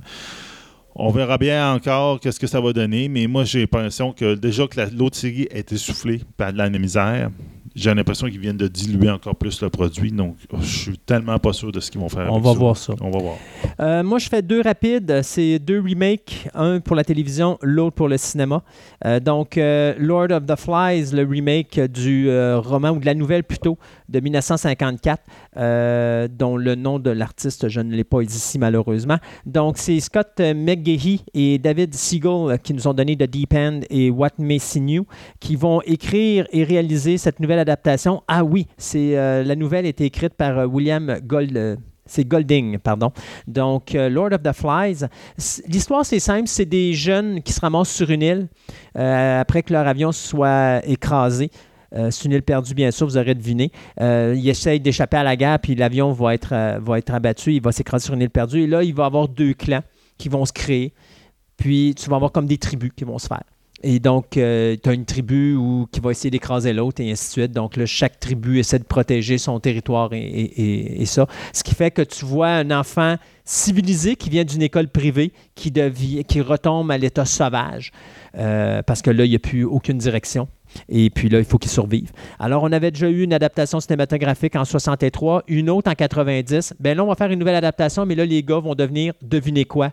Des filles. Comme si c'était quelque chose qui était, oh mon Dieu, c'est la première fois qu'ils font ça. Après ça, on a Knight Rider qui s'en vient en reboot.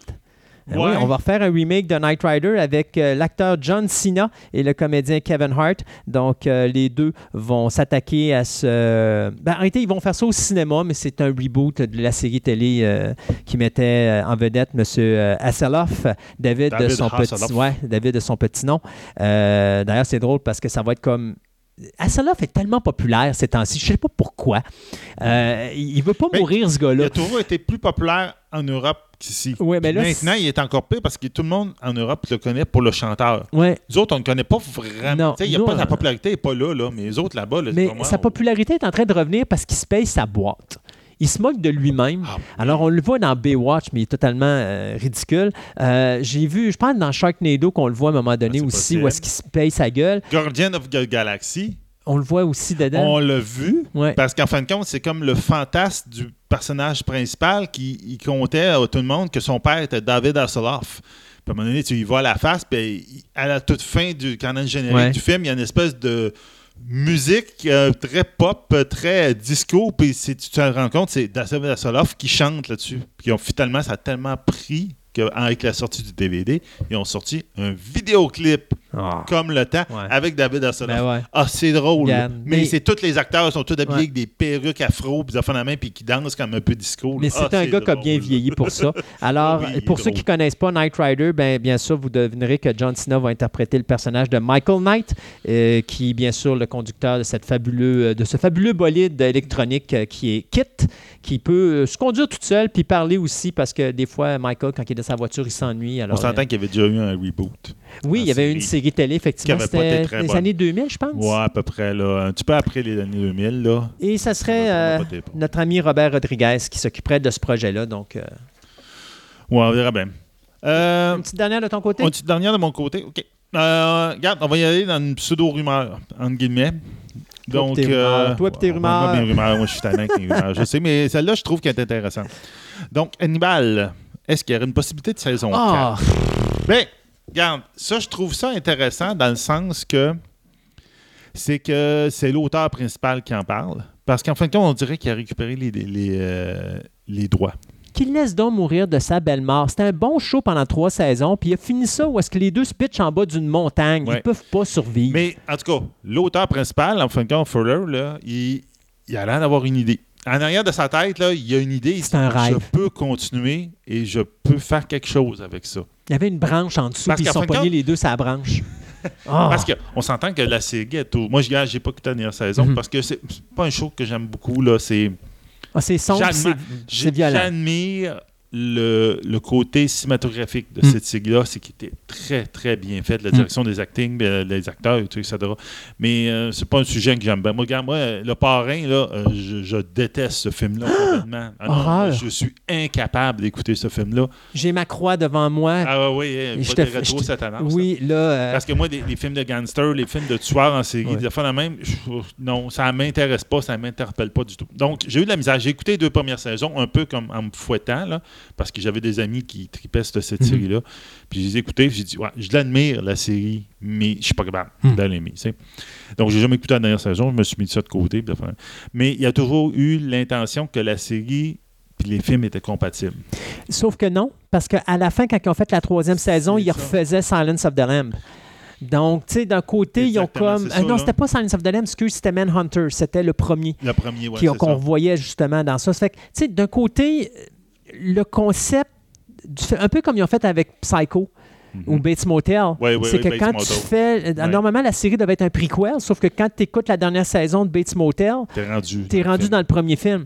Alors, euh, ils ont, euh, au début, c'était ça le concept, mais tranquillement, ils ont comme Un pris les peu, personnages ouais, des films puis ils ont mixés à travers la série. Mais c'est juste que ce que je dis, c'est que le, le concept du film, la façon que ça termine la série télé, euh, d'abord, à moins, comme je dis, qu'il y ait une branche puis les deux soient accrochés dessus, là, il ne peut pas continuer le show, à moins de revenir en arrière puis de présenter quelque chose qui se passe avant. Je sais pas. En tout cas, Fleur, j'avoue que Fleur est un, par- est un directeur très, très, très intelligent et Mhm. très, très euh, talentueux.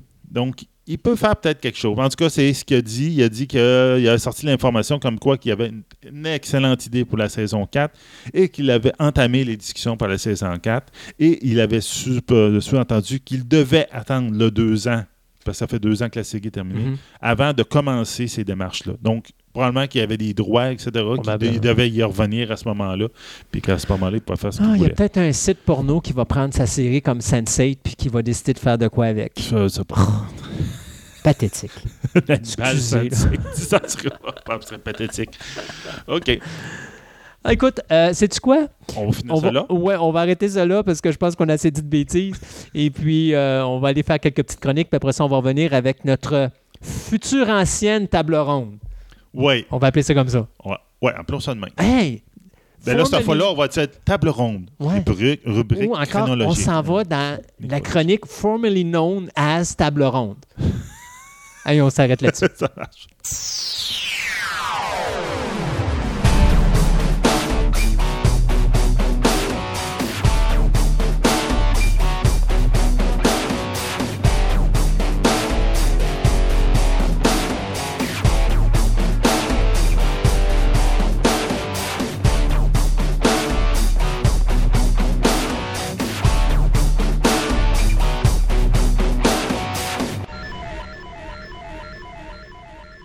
On va parler musique, plus précisément un style de musique que je ne connais point, Marie-Camille. Alors aujourd'hui, tu vas m'initier à quelque chose qui m'est totalement inconnu. Oui, c'est le courant IMO. Le courant IMO. Oui. Qu'est-ce que le courant IMO? Le courant IMO, pour moi, c'est quelque chose de très personnel, étant donné que j'appelle ça la musique de mon adolescence, même si ça fait partie de quand j'avais euh, dans ma vingtaine que j'écoutais vraiment cette musique-là, parce que euh, le pic du courant IMO, c'était euh, du début des années 2010 jusqu'à justement le fin 2010. Ça, a été la grosse période mainstream où ce que tous les gens pouvaient connaître ou ont pu apprivoiser un petit peu cette musique-là. Ça a commencé à peu près en quelle période? Euh, les premiers euh, courants euh, emo, ça remonte à aussi loin que 1984. Euh, C'était des bands comme Rites of Spring et Embrace, des groupes euh, originaires de Washington, D.C., qui étaient vraiment très avant-gardistes euh, pour leur époque, qui ont justement euh, fait des albums emo. On écoute leurs chansons hier, justement, pour les besoins de ma recherche. et J'écoutais ça, puis j'étais comme, wow, j'étais flabbergassée à quel point ça ressemblait exactement aux mêmes choses que les autres albums que j'étais habituée d'entendre dans les années 2000, puis c'était vraiment remarquable. OK. On, dit le, le- le- le- le style IMO. Oui. Le mot vient de où? Le emo, c'est euh, une, euh, un raccourci pour euh, emotive hardcore. Donc, c'est une musique qui est très agressive et, et qui se veut aussi très personnelle. Dans le fond, euh, l'élément majeur de cette musique-là, ce sont les paroles. Les paroles qui se veulent justement euh, très intimes, très personnelles, euh, comme une confession.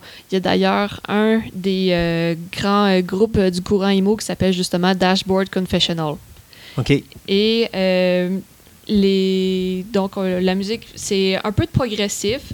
Euh, les riffs de guitare sont très complexes dans cette musique-là.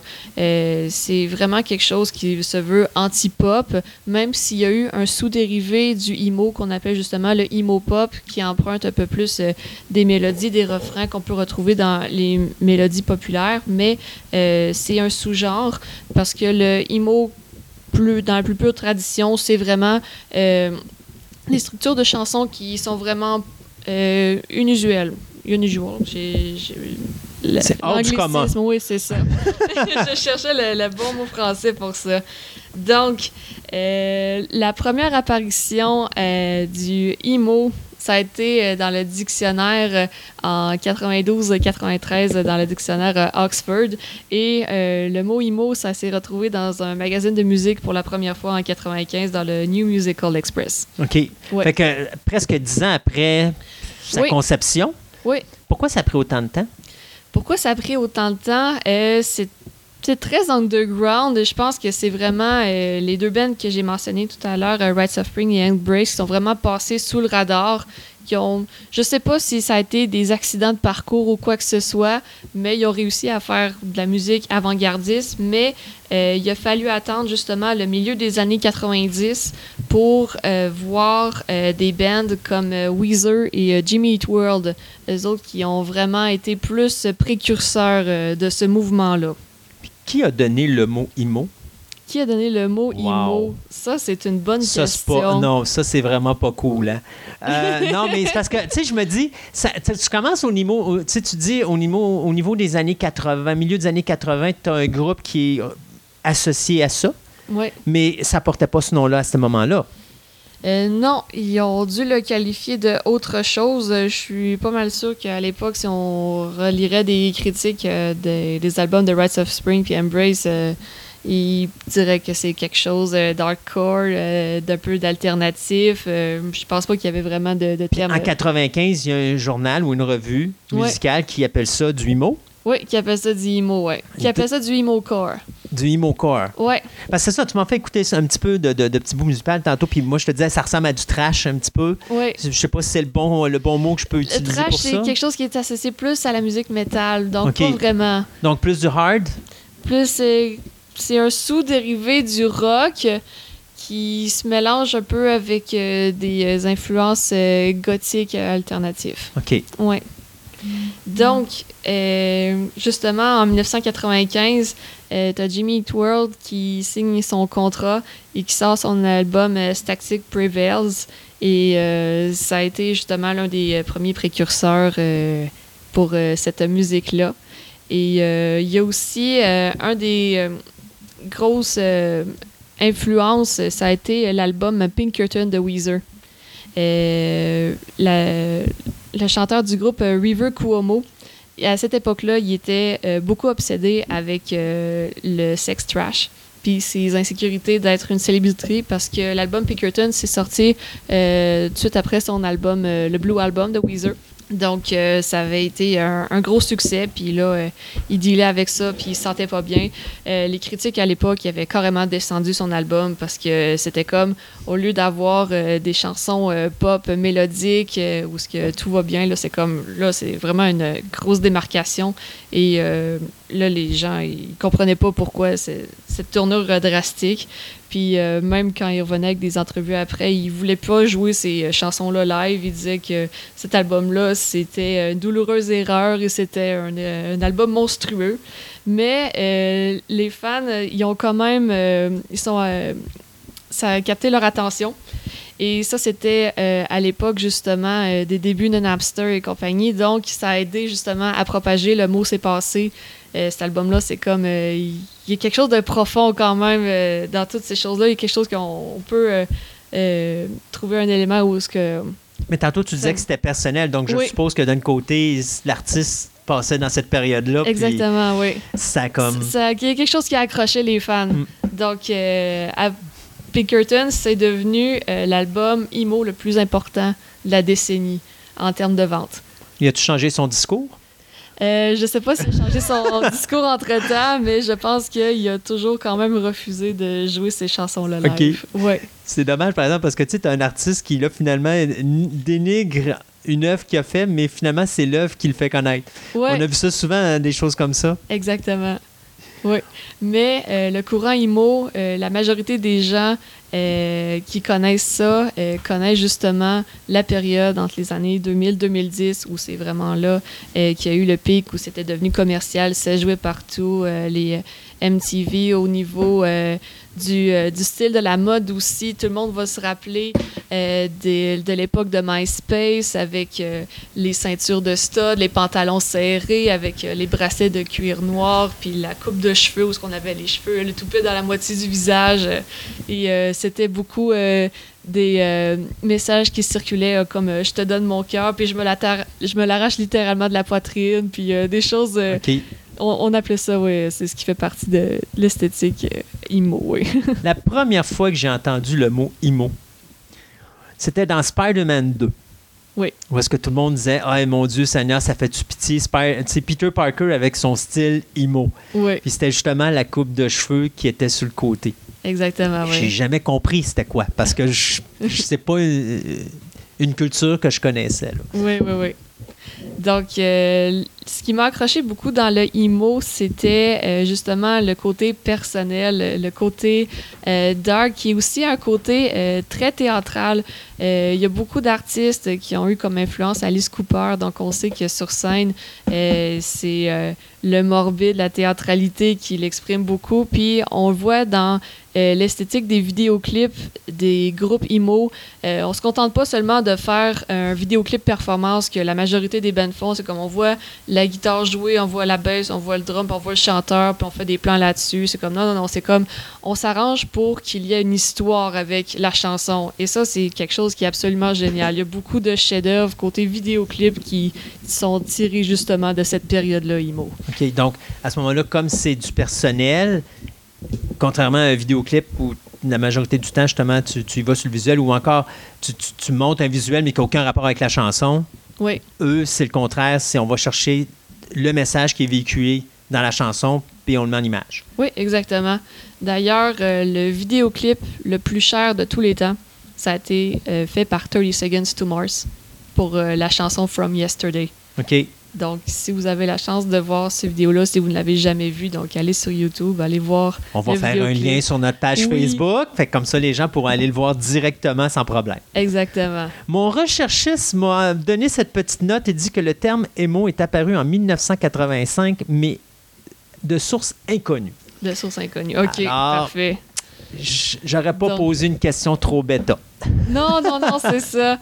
Donc, euh, pour euh, les euh, principaux groupes euh, qui ont marqué cette époque-là dans les années 2000, donc j'ai parlé tout à l'heure de My Chemical Romance. Mhm. C'est pas mal un des grands noms connus de ce courant-là. Euh, dans le contexte historique, euh, le groupe s'est formé euh, après les attentats du 11 septembre.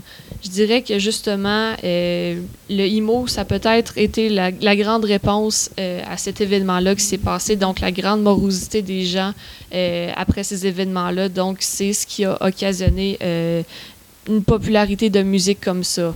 Donc, ça permettait aux gens de- d'exprimer euh, leur euh, douleur un peu personnelle euh, par rapport à ça. Donc, il y a eu My Chemical Romance, il y a eu AFI, il y a eu des groupes aussi comme Story of the Year. D'ailleurs, j'en profite aussi pour différencier les deux sous-genres. Donc, le, celui que j'ai parlé un petit peu tout à l'heure, le emo pop, donc justement qui font un peu dans le emo dans les paroles, mais que la mélodie se rapporte un peu plus à des chansons populaires, et le screamo que vraiment le, euh, le chanteur est vraiment plus euh, en train de, de crier un peu plus et un peu moins euh, de chanter. Donc, c'est la plus grande différence. Donc, dans le Screamo, on retrouve Story of the Year, On the Road, Alexis on Fire, Census Fail, Funeral for a Friend.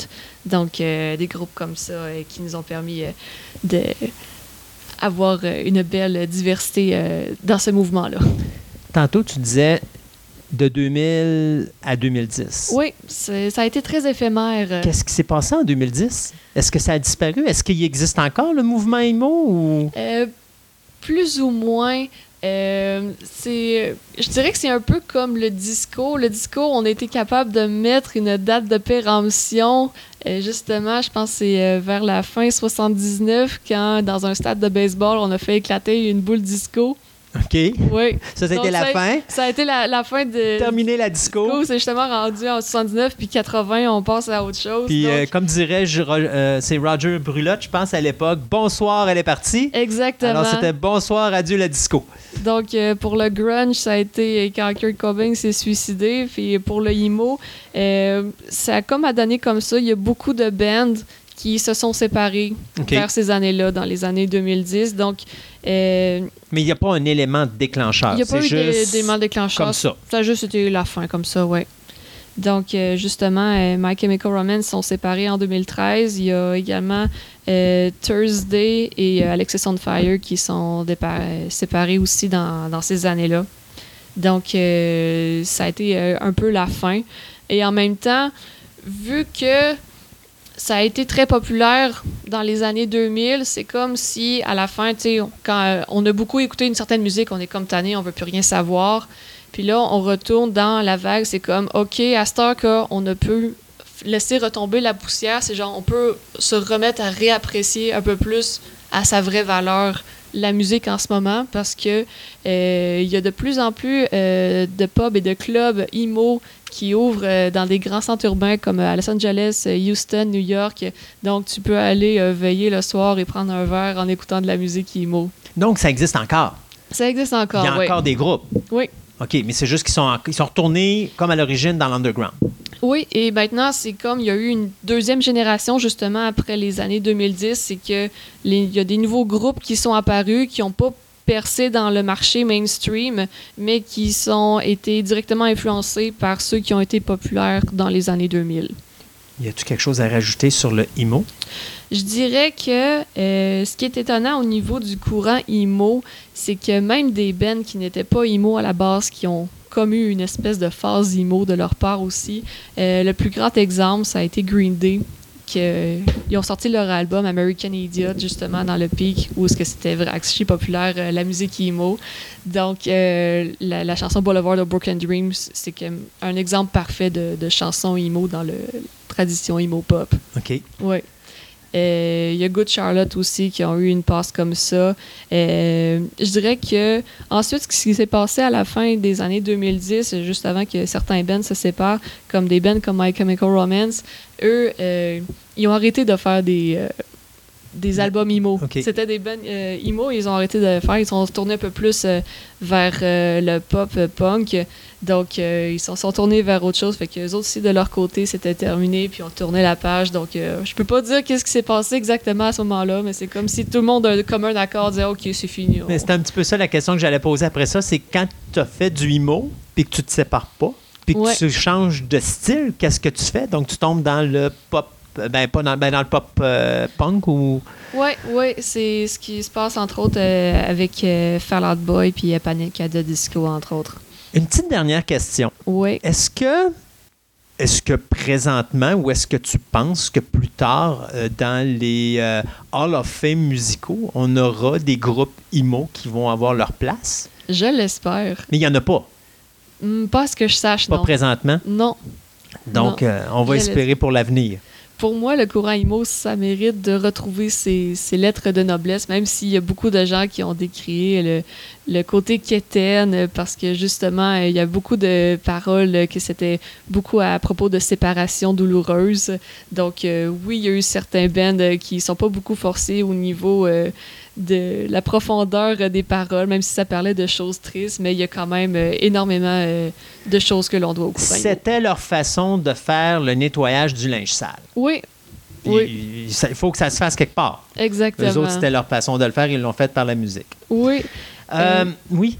pour en revenir aussi avec un peu le, le, le- le legacy, je cherche le, le terme français, je ne l'ai pas non plus.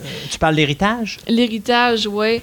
Je dirais que encore aujourd'hui, euh, le IMO a encore certains problèmes parce qu'il y a certains pays, euh, comme on pense en Irak ou des choses comme ça, que le Human Rights Watch disent qu'il y a des gens qui se font encore torturer et tuer parce qu'ils sont euh, reconnus comme des personnes écoutant du IMO. Donc c'est quelque chose qui est encore tabou dans certains pays. Oh mon Dieu, je savais pas ça. Oui. OK. Et euh, il y a des gens aussi qui espèrent que ça regagne encore un mouvement de popularité comme il y a eu euh, au milieu des années 2000.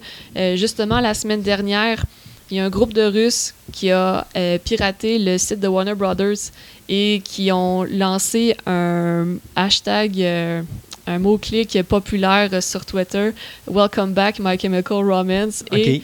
Il y a eu une réponse phénoménale et les gars ont été obligés de dire euh, non, c'est c'est pas vrai, on s'est fait pirater, mais c'est comme la réponse était fulgurante partout à travers le monde. Donc, il y a- il y, a une attente pour Oh, ça. il y a une attente pour ça, oui. Tantôt, je te disais, est-ce qu'il y a un groupe qui a été euh, au Hall of Fame musicaux? Tu m'as dit, je le sais pas. Mais si toi, tu en aurais un à mettre là, My Chemical Romance. Marie-Camille, merci beaucoup. Ça fait plaisir. Puis, euh, on se dit à une prochaine chronique musicale, toujours intéressant. Merci, merci.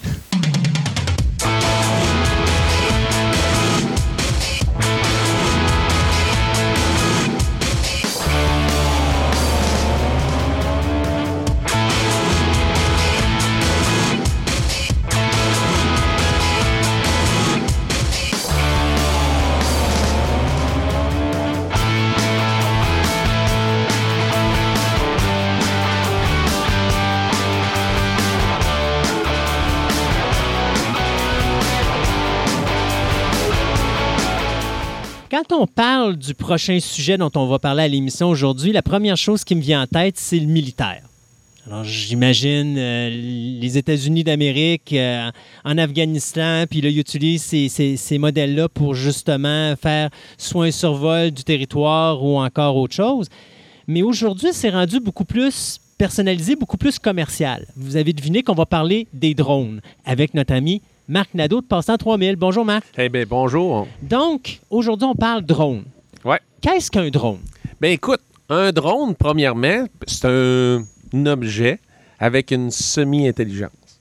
Ce qui veut dire, c'est, avant, on achetait un hélicoptère téléguidé, puis on faisait voler avec plus ou moins de, je te dirais, de réussite. Donc, parce qu'il y avait juste un moteur qui faisait monter, descendre, tourner à droite, tourner à gauche.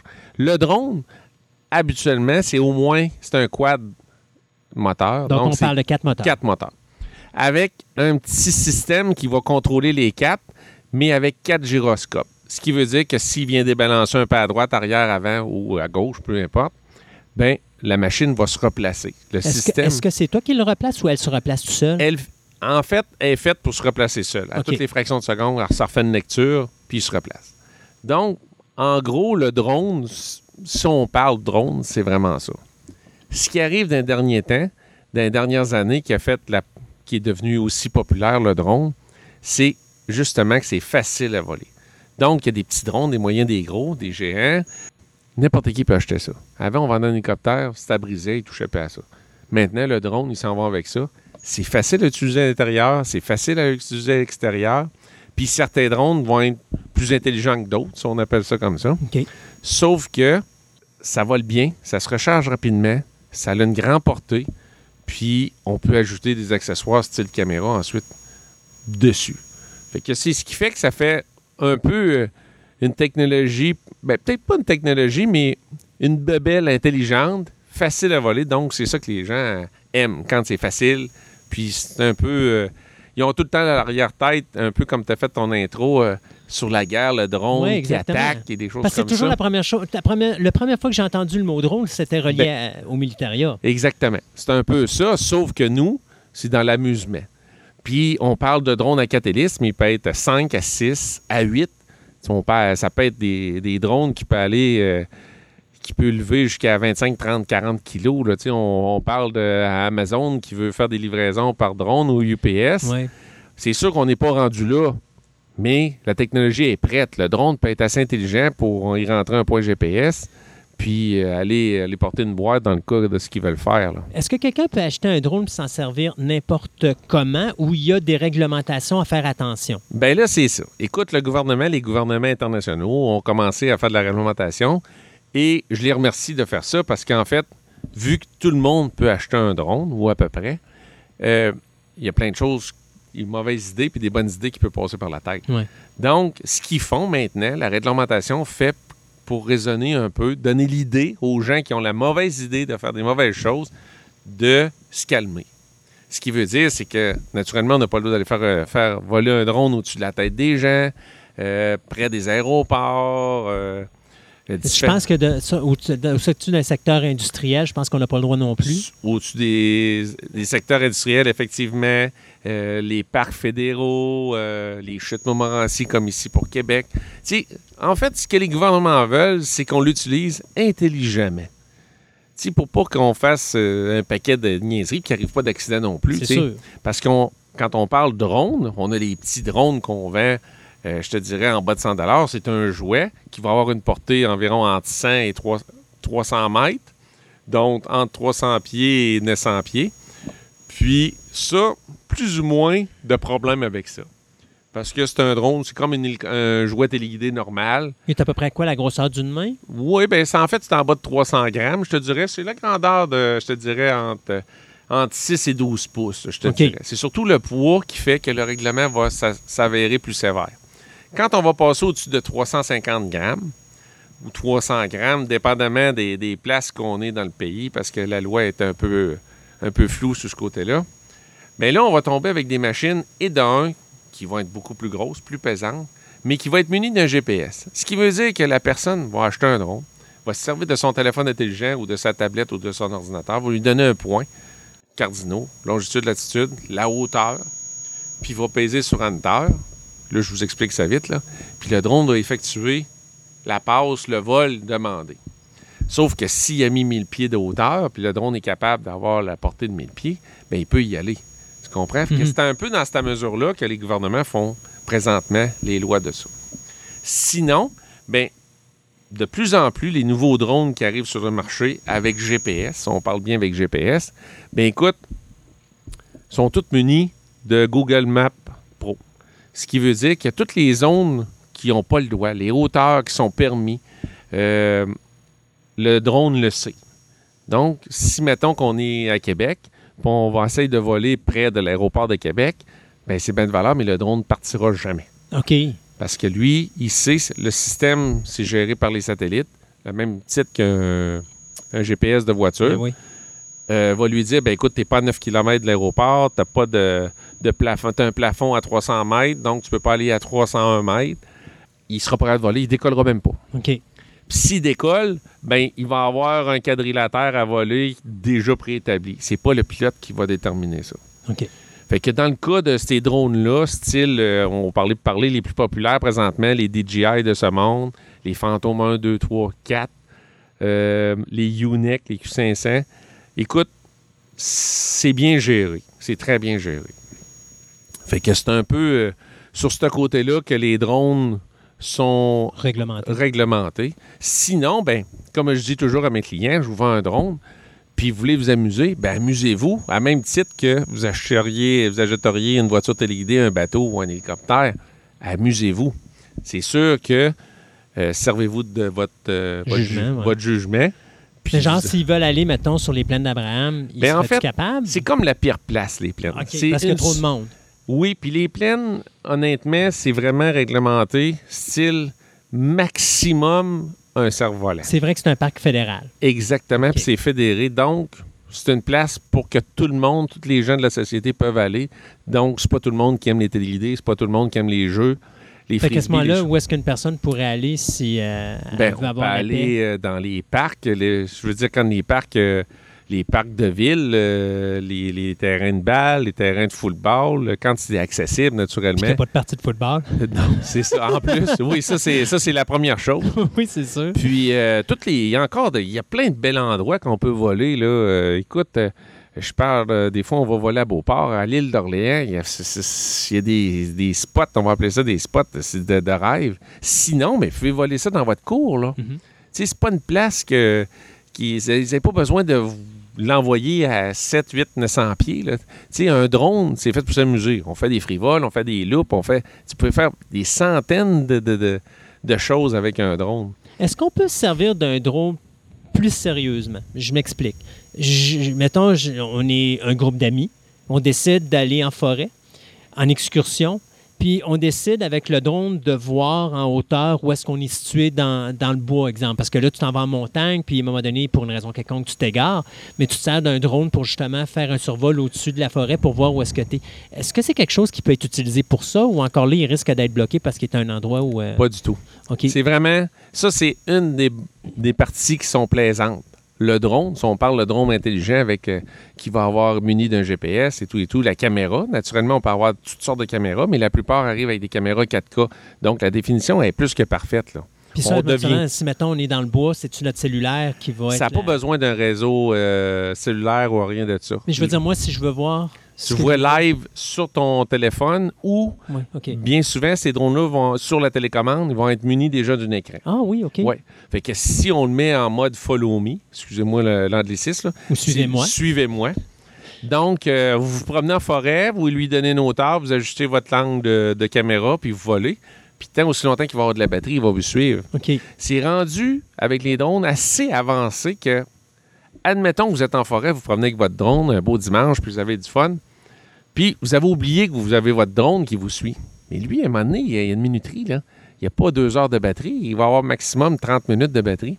Bien, lui, il va compter la distance qu'il a faite du point A au point où ce qui est rendu avec vous, le temps que, à sa vitesse maximale et par rapport au temps de la batterie qui lui reste, ben, il va vous avertir deux fois sur le, la télécommande. Si vous n'avez pas répondu, ben, lui, c'est bien de valeur, mais il est reparti à son point A. Il va s'atterrir, puis il va... Il va attendre. Il va attendre là. Il ferme le courant, puis tout est là. OK. Fait que, tu sais, c'est, c'est plus ou moins dangereux de le perdre. Je dis tout le temps à mes clients, si vous l'avez perdu, c'est parce que vous avez voulu le perdre. là. Tu sais, c'est pas, c'est pas de quoi que, qui va... En euh, réalité, si tu le pars de ta voiture, il va revenir à ta voiture. Exactement. Même chose à même titre. La seule place que c'est un peu plate à faire, c'est les gens qui le perdent sur un bateau. Puis ont Ouais. changé de point. Ben, faites pas retour home, là, parce que là, c'est sûr que Il va se ramasser dans il va se mouiller un peu, là. Tu comprends? Oui. Mais ça peut aller jusque-là. Fait qu'effectivement, oui, il peut aller, on peut se faire suivre, se faire filmer en, en pleine belle marche dans les, les sentiers de bois, euh, dans les montagnes, si on veut. Mais ça peut être n'importe où. Ça, puis là, on y va à marche, mais ça peut être en moto, ça peut être en quatre roues. Écoute, on a fait le test avec une moto. On a monté jusqu'à 110 km/h. Puis la machine nous suivait, là. Puis c'est encore pire que ça. On peut le mettre à différents angles autour de nous. On peut le mettre de côté, de face, d'arrière, dépendamment de la vue que vous voulez. Fait que, tu sais, ça fait... Moi, je dis tout le temps, ça fait familial. J'ai des gens qui achètent ça, des couples, là. Ils font des montages vidéo. Les passionnés de photos, Oui. tu sais, qui veulent avoir une nouvelle image, une nouvelle angle de vue, de vue, une nouvelle prise de vue Mhm. pour faire les photos. Écoute, le drone, là, c'est formidable. Il est là. stable. C'est stable. Écoute, jusque dans 15 à 20 000 à l'heure de vent, c'est sûr que le drone, il va, il va shaker de droite à gauche, monter, descendre, mais la caméra, elle, est munie, on appelle ça une gumball, elle est munie de deux moteurs qui virent excessivement vite, qui va garder La stabilité. la de la fait un caméra. effet de steadicam. Si on... Exactement, exactement. Puis, euh, je te dirais que tout le monde réussit. Il n'y a pas de film, de mauvais film là-dedans. Les mauvaises images avec les drones, il n'y en a pas. Euh, écoute, euh, je te que c'est dirais... pas juste euh, quelque chose pour s'amuser. Il peut être utilisé aussi à travers des, des, Exactement. des trucs un petit peu plus professionnels Oui, qui sont sauf utiles. que nous, chez Passe-Temps 3000, on, on force, on s'efforce de vendre des drones pour s'amuser. Oui. Nous, on est là pour le plaisir. C'est sûr que si quelqu'un veut faire une carrière dans le tournage de, de cinéma, des choses comme ça, ben écoute, on peut lui vendre une machine, mais c'est pas tout à fait ça qu'on veut. Tu sais, qu'on va là. Sais, écoute, euh, on peut lui vendre ce qu'il veut, mais c'est pas notre lignée. Oui, je comprends. Tu sais, on va aller à des drones avec GPS, il n'y a pas de trouble, des belles machines. Mais ce côté-là, non. On va laisser ça à plus des gens qui sont dans le tournage de cinéma, des choses comme ça. là. Le drone, c'est principalement à batterie qui fonctionne. Il y en a-tu Ouais. qui fonctionnent à essence? Non, ça fonctionne tous.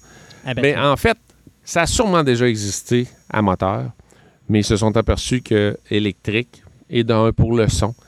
pour la facilité Ben, le d'utilisation. danger aussi, parce que si tu as quelque chose avec de l'essence puis qui tombe d'une hauteur euh, assez élevée, il y a peut-être un risque à un moment donné euh, d'explosion ou autre. Donc, Mais je pense pas que ça soit vraiment ça. C'est plus euh, une façon de, de travailler qui est différente avec les moteurs électriques. Euh, le- le- de toute façon, mais le bruit, c'est sûr et certain Oui. qu'un moteur avec. euh, mais l'avenir est au moteur électrique, on le sait dans les vraies voitures, puis c'est tout ça. Fait que pour les drones, euh, L'autonomie. je te dirais, c'est si on parle d'un drone de Mettons qu'on parle d'un 6 pouces. 7 à 12 minutes. Aller jusqu'à des drones avec GPS, c'est 7 à 12 minutes. OK. Mais l'avantage qu'il y a, c'est que ça se recharge en 25 40 minutes. C'est vite, là. OK. Fait que quelqu'un qui a deux piles, il va jouer tout le temps, charge, on joue, on charge, puis ainsi de suite. Si on parle drone avec GPS, je te dirais 26, 27, 30 minutes. Donc, c'est pas tellement long. Ben, c'est pas tellement long, mais quand on est dans les airs en vol, 30 minutes, là, c'est quelque chose. C'est sûr. Tu Puis si on fait du vol à vue, euh, on est tout le temps sous le contrôle, c'est la télécommande, c'est le feeling. Écoute, c'est une. Des gens jettent ça, puis des fois, je lui dis avant de partir, vous allez voir ce que je vous dis, vous allez vivre de quoi vous n'avez jamais vécu. Pas juste par les images. C'est. On a une machine de 1500 pièces au bout de la ligne, tu sais, qu'on envoie à 1000, 1500 pieds. Écoute, on le voit plus, là. Puis quand on pèse sur le bouton home, puis ça revient, là, c'est extraordinaire d'avoir ça, là. C'est un feeling inexplicable, le drone. C'est, c'est trippant. Si on est remercie le Seigneur de nous, envoyer, de nous avoir envoyé euh, une si belle euh, Invention. invention, une technologie euh, vraiment qui est facile, qui est, qui est accessible, que tout petit, euh, 6, 7, 8 ans peuvent jouer, puis que 80, 85, 90 ans peuvent jouer aussi. Mais c'est ça que j'allais te poser comme question. Euh, à partir de quel âge c'est sécuritaire de mettre ça entre les mains d'un enfant? Écoute, les enfants sont venus au monde avec des télécommandes aujourd'hui. Hein? Ça, c'est sûr. Fait qu'écoute, 6, 7, 8 ans, j'en ai des petits bouts de chou qui viennent, ils ont 7 ans, là, si tu verrais euh, euh, voler ça, ces, ces fameuses bébites-là, les drones, là, sont bons, sont bons. Habituellement, à cet âge-là, on prend les plus petits pour Ouais, commencer. puis on a avec des boules, des, des cages de protection, donc c'est c'est moins de danger de briser des choses à la maison, parce, ben souvent, parce que ben souvent, ils vont faire, euh, ils vont travailler à l'intérieur. Sinon, s'ils vont à l'extérieur, ben, on enlève les boules de protection, puis là, ben, ils ont hâte large pour jouer, là. C'est-tu dur d'entretien? Pas du tout. Pas du tout. L'entretien, euh, non.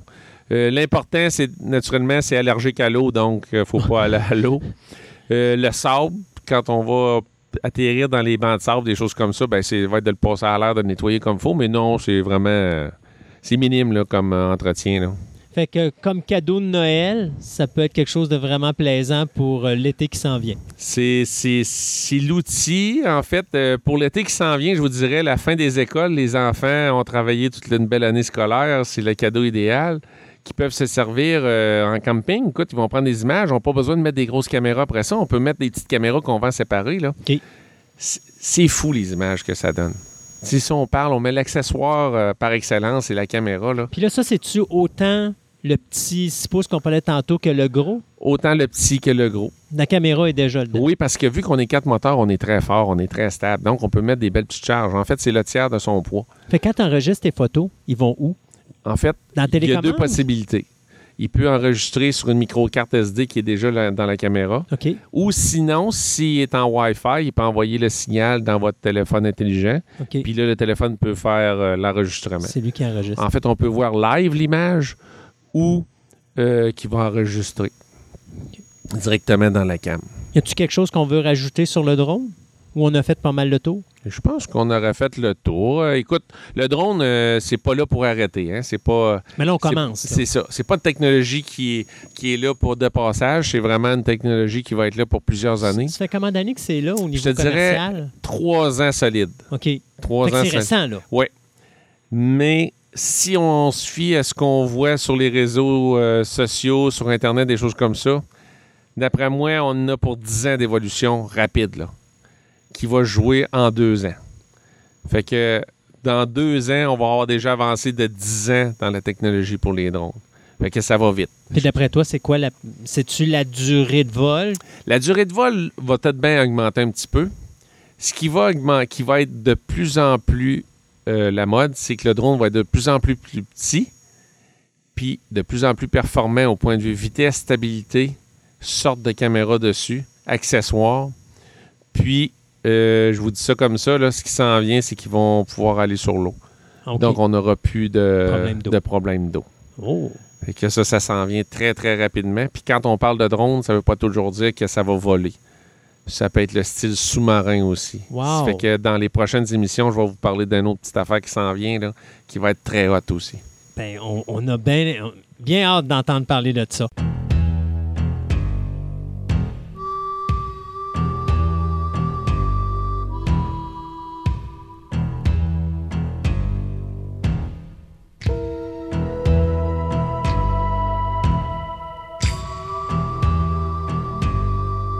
Et nous sommes rendus à cette chronique formerly known as Table, ronde.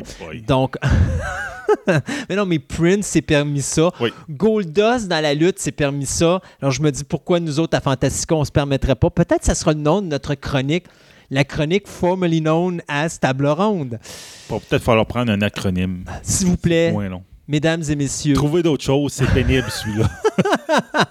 votre job, si vous l'acceptez, sur notre page Facebook, il y aura une petite, euh, une petite, ben, en tout cas, un petit écrit ou une petite publication qui sera marquée Trouvez un nom à notre table ronde. Euh, Faites-nous des suggestions, s'il vous plaît, parce que Sébastien est découragé des miennes, il est plus capable. Oui. Donc, dans cette chronique, dont je ne nommerai pas le nom, euh, on va parler de Toby Hooper. Toby Hooper qui euh, est un metteur en scène qui, écoutez, vous savez, il y a quelques émissions, on a fait la même chose pour George Romero. Oui. George Romero a fait une carrière d'à peu près une vingtaine de films, mais il a changé beaucoup de choses dans sa carrière. Toby Hooper, il n'a pas fait grand-chose. non, c'est ça. Mais j'en parle parce qu'il y a un moment dans sa carrière où il y a eu une controverse, puis on va en parler un petit peu plus tard. Euh, il est né le 25 janvier 1943 à Austin, au Texas. Euh, on dit, du côté de sa famille, qu'il a tourné son premier film avec une caméra 8 mm à l'âge de 3 ans. OK, il a pesé sur le piton puis est partie. Bonne question. Moi, je peux te dire, je conduisais un auto à l'âge de 3 ans, fait que je me dis peut-être que lui, à l'âge de 3 ans, euh, non, c'est une farce. Euh, une caméra 8 mm à l'âge de 3 ans, je- comme tu dis, il a peut-être appuyé sur le piton, je sais pas trop.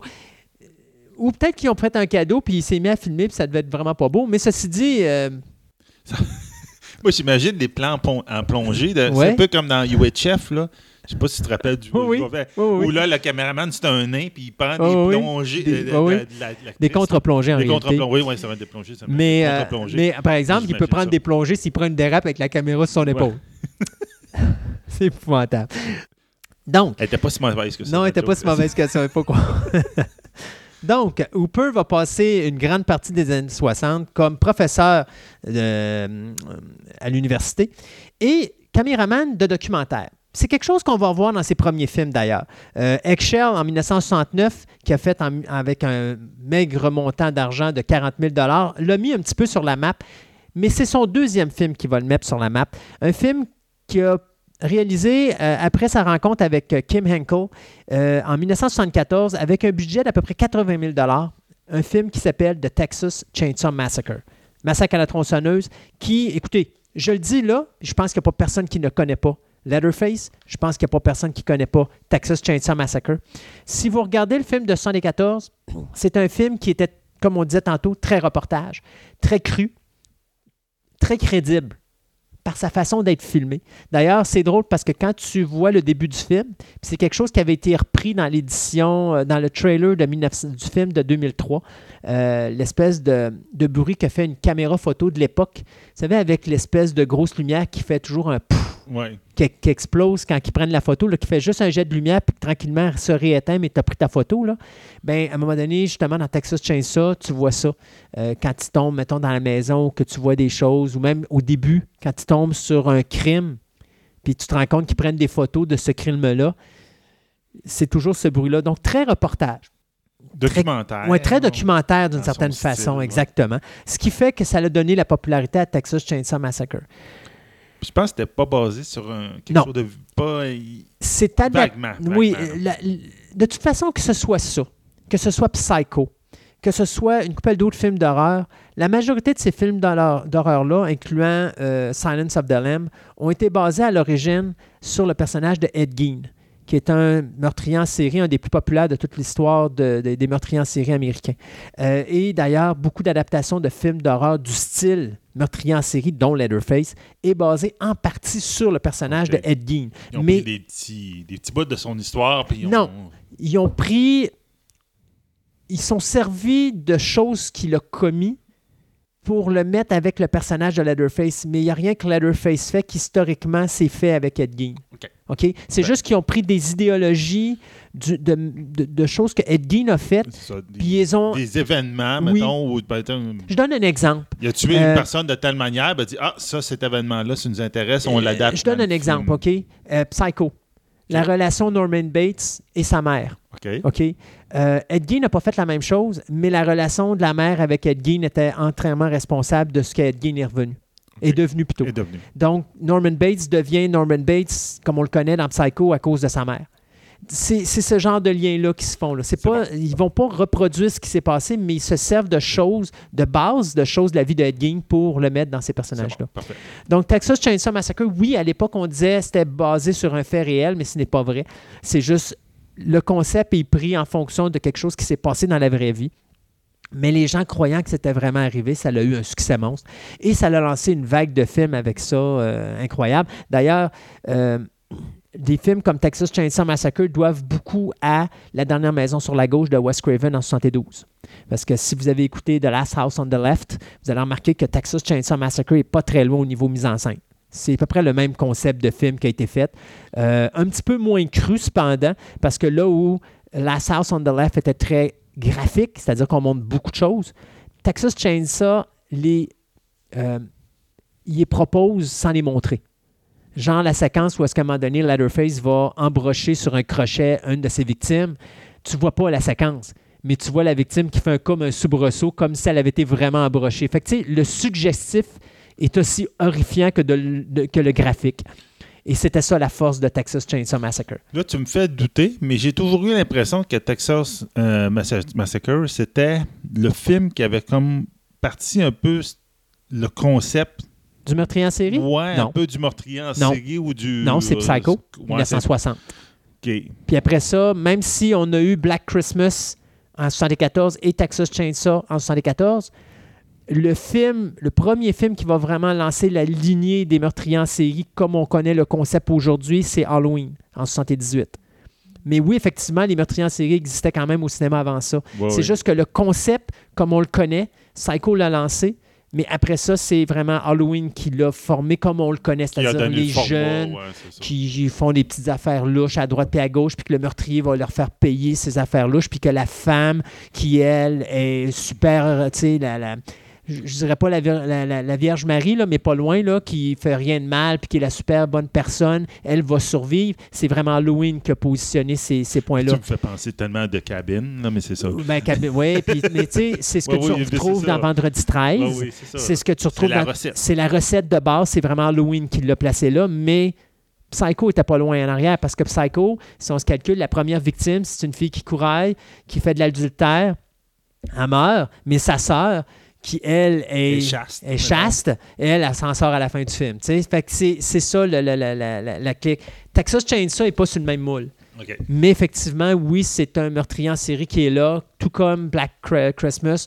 Puis au même titre que tant qu'à ça, qu'on pourrait inclure de la House on the Left, même si c'était pas des meurtriers en série, puis tout simplement des criminels. Mais n'empêche que le concept était là pareil.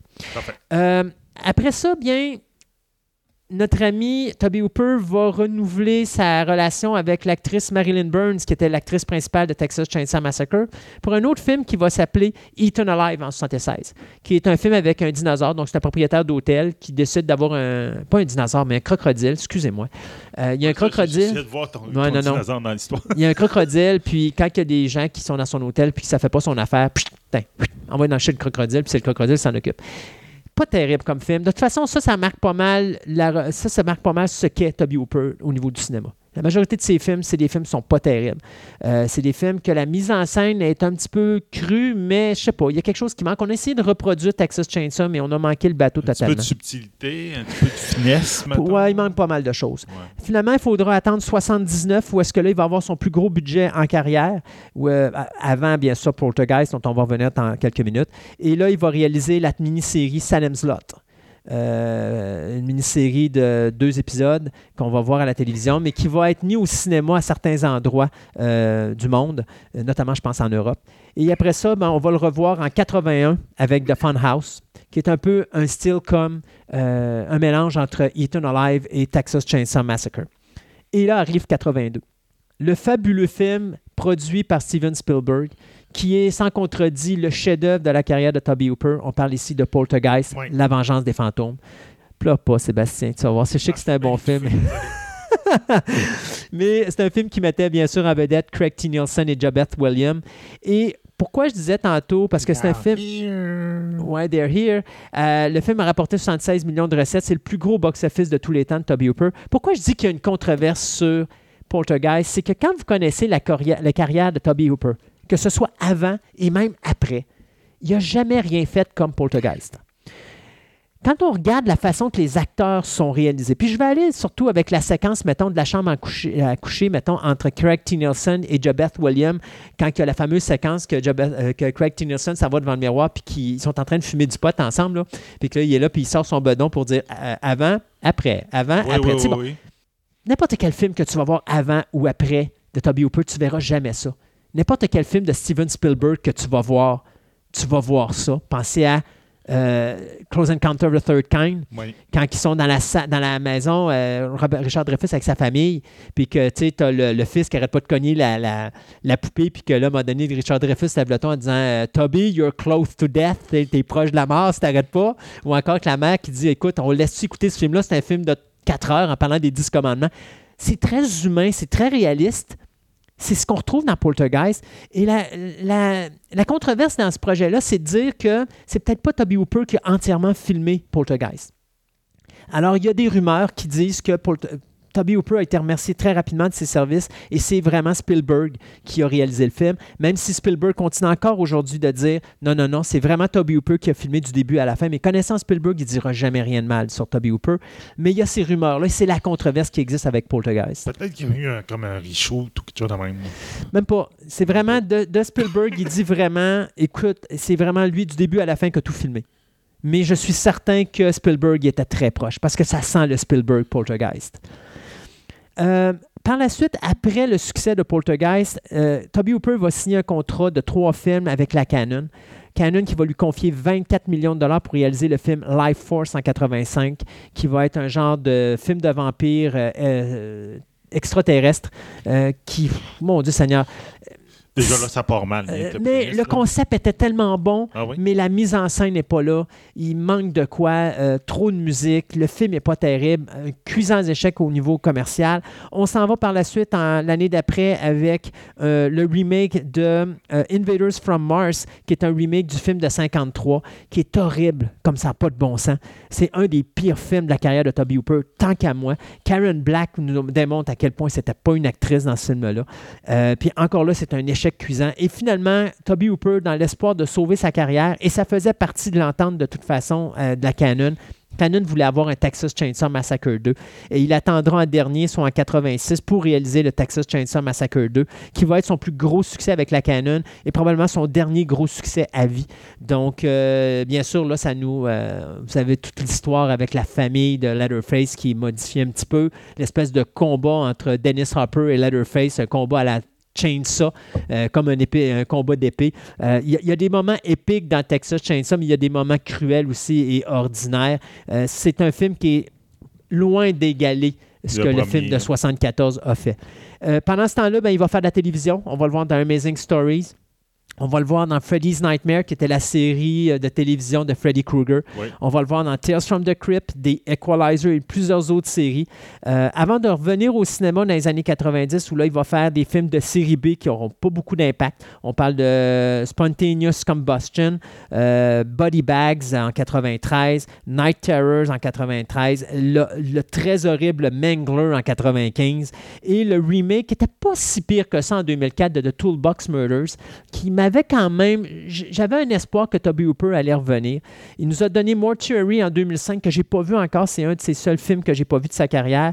Et finalement, euh, Mortuary en 2005, ça va marquer sa dernière production nord-américaine. Il faudra attendre en 2013, alors qu'à ce moment-là, il s'en va euh, aux Émirats arabes unis pour faire son film en langue arabe, Jinn, en 2013. Pas si pire. Ouais, que tu as aimé. Moi, j'ai pas vu encore. faut que J'ai pas j'essaie de. détesté, là, OK. mais donc c'est- très, C'est particulier. c'est très très particulier, mais j'ai pas totalement détesté. J'ai trouvé ça, comme tu dis un peu dans l'autre de tantôt, tu disais, il y avait un bon potentiel, peut-être mal exploité, mais Mais tu vois que la il y avait force. quelque ouais. chose là-dedans. là. Il y avait, tu dis, t'as une bonne idée là, mais t'arrives pas à l'exploiter. Non, c'est ça. Toby Hooper, c'est ça sa, sa faiblesse. C'est, c'est quelque chose qui a de l'air euh, non terminé, qui a de l'air incomplet. Ouais, Il ça. manque toujours quelque chose. Il manque une petite clique pour faire que c'est bon.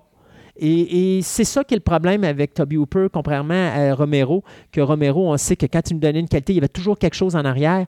Toby Hooper, il, y a- il manque quelque chose. Il manque quelque chose de magique. Puis c'est d'où la, la controverse avec Poltergeist, où il nous arrive avec un film vraiment impeccable, mais il n'a jamais été capable de recréer ça par la suite.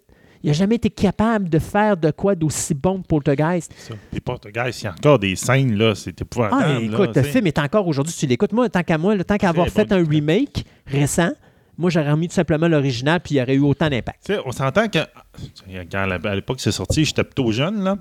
Mais oui, il y a- on s'entend qu'on parlait du clown, tu sais, le clown en dessous du, euh, euh, du lit, etc. Mhm. Mais rien que le fait, l'arbre Oui, à la fenêtre, oui.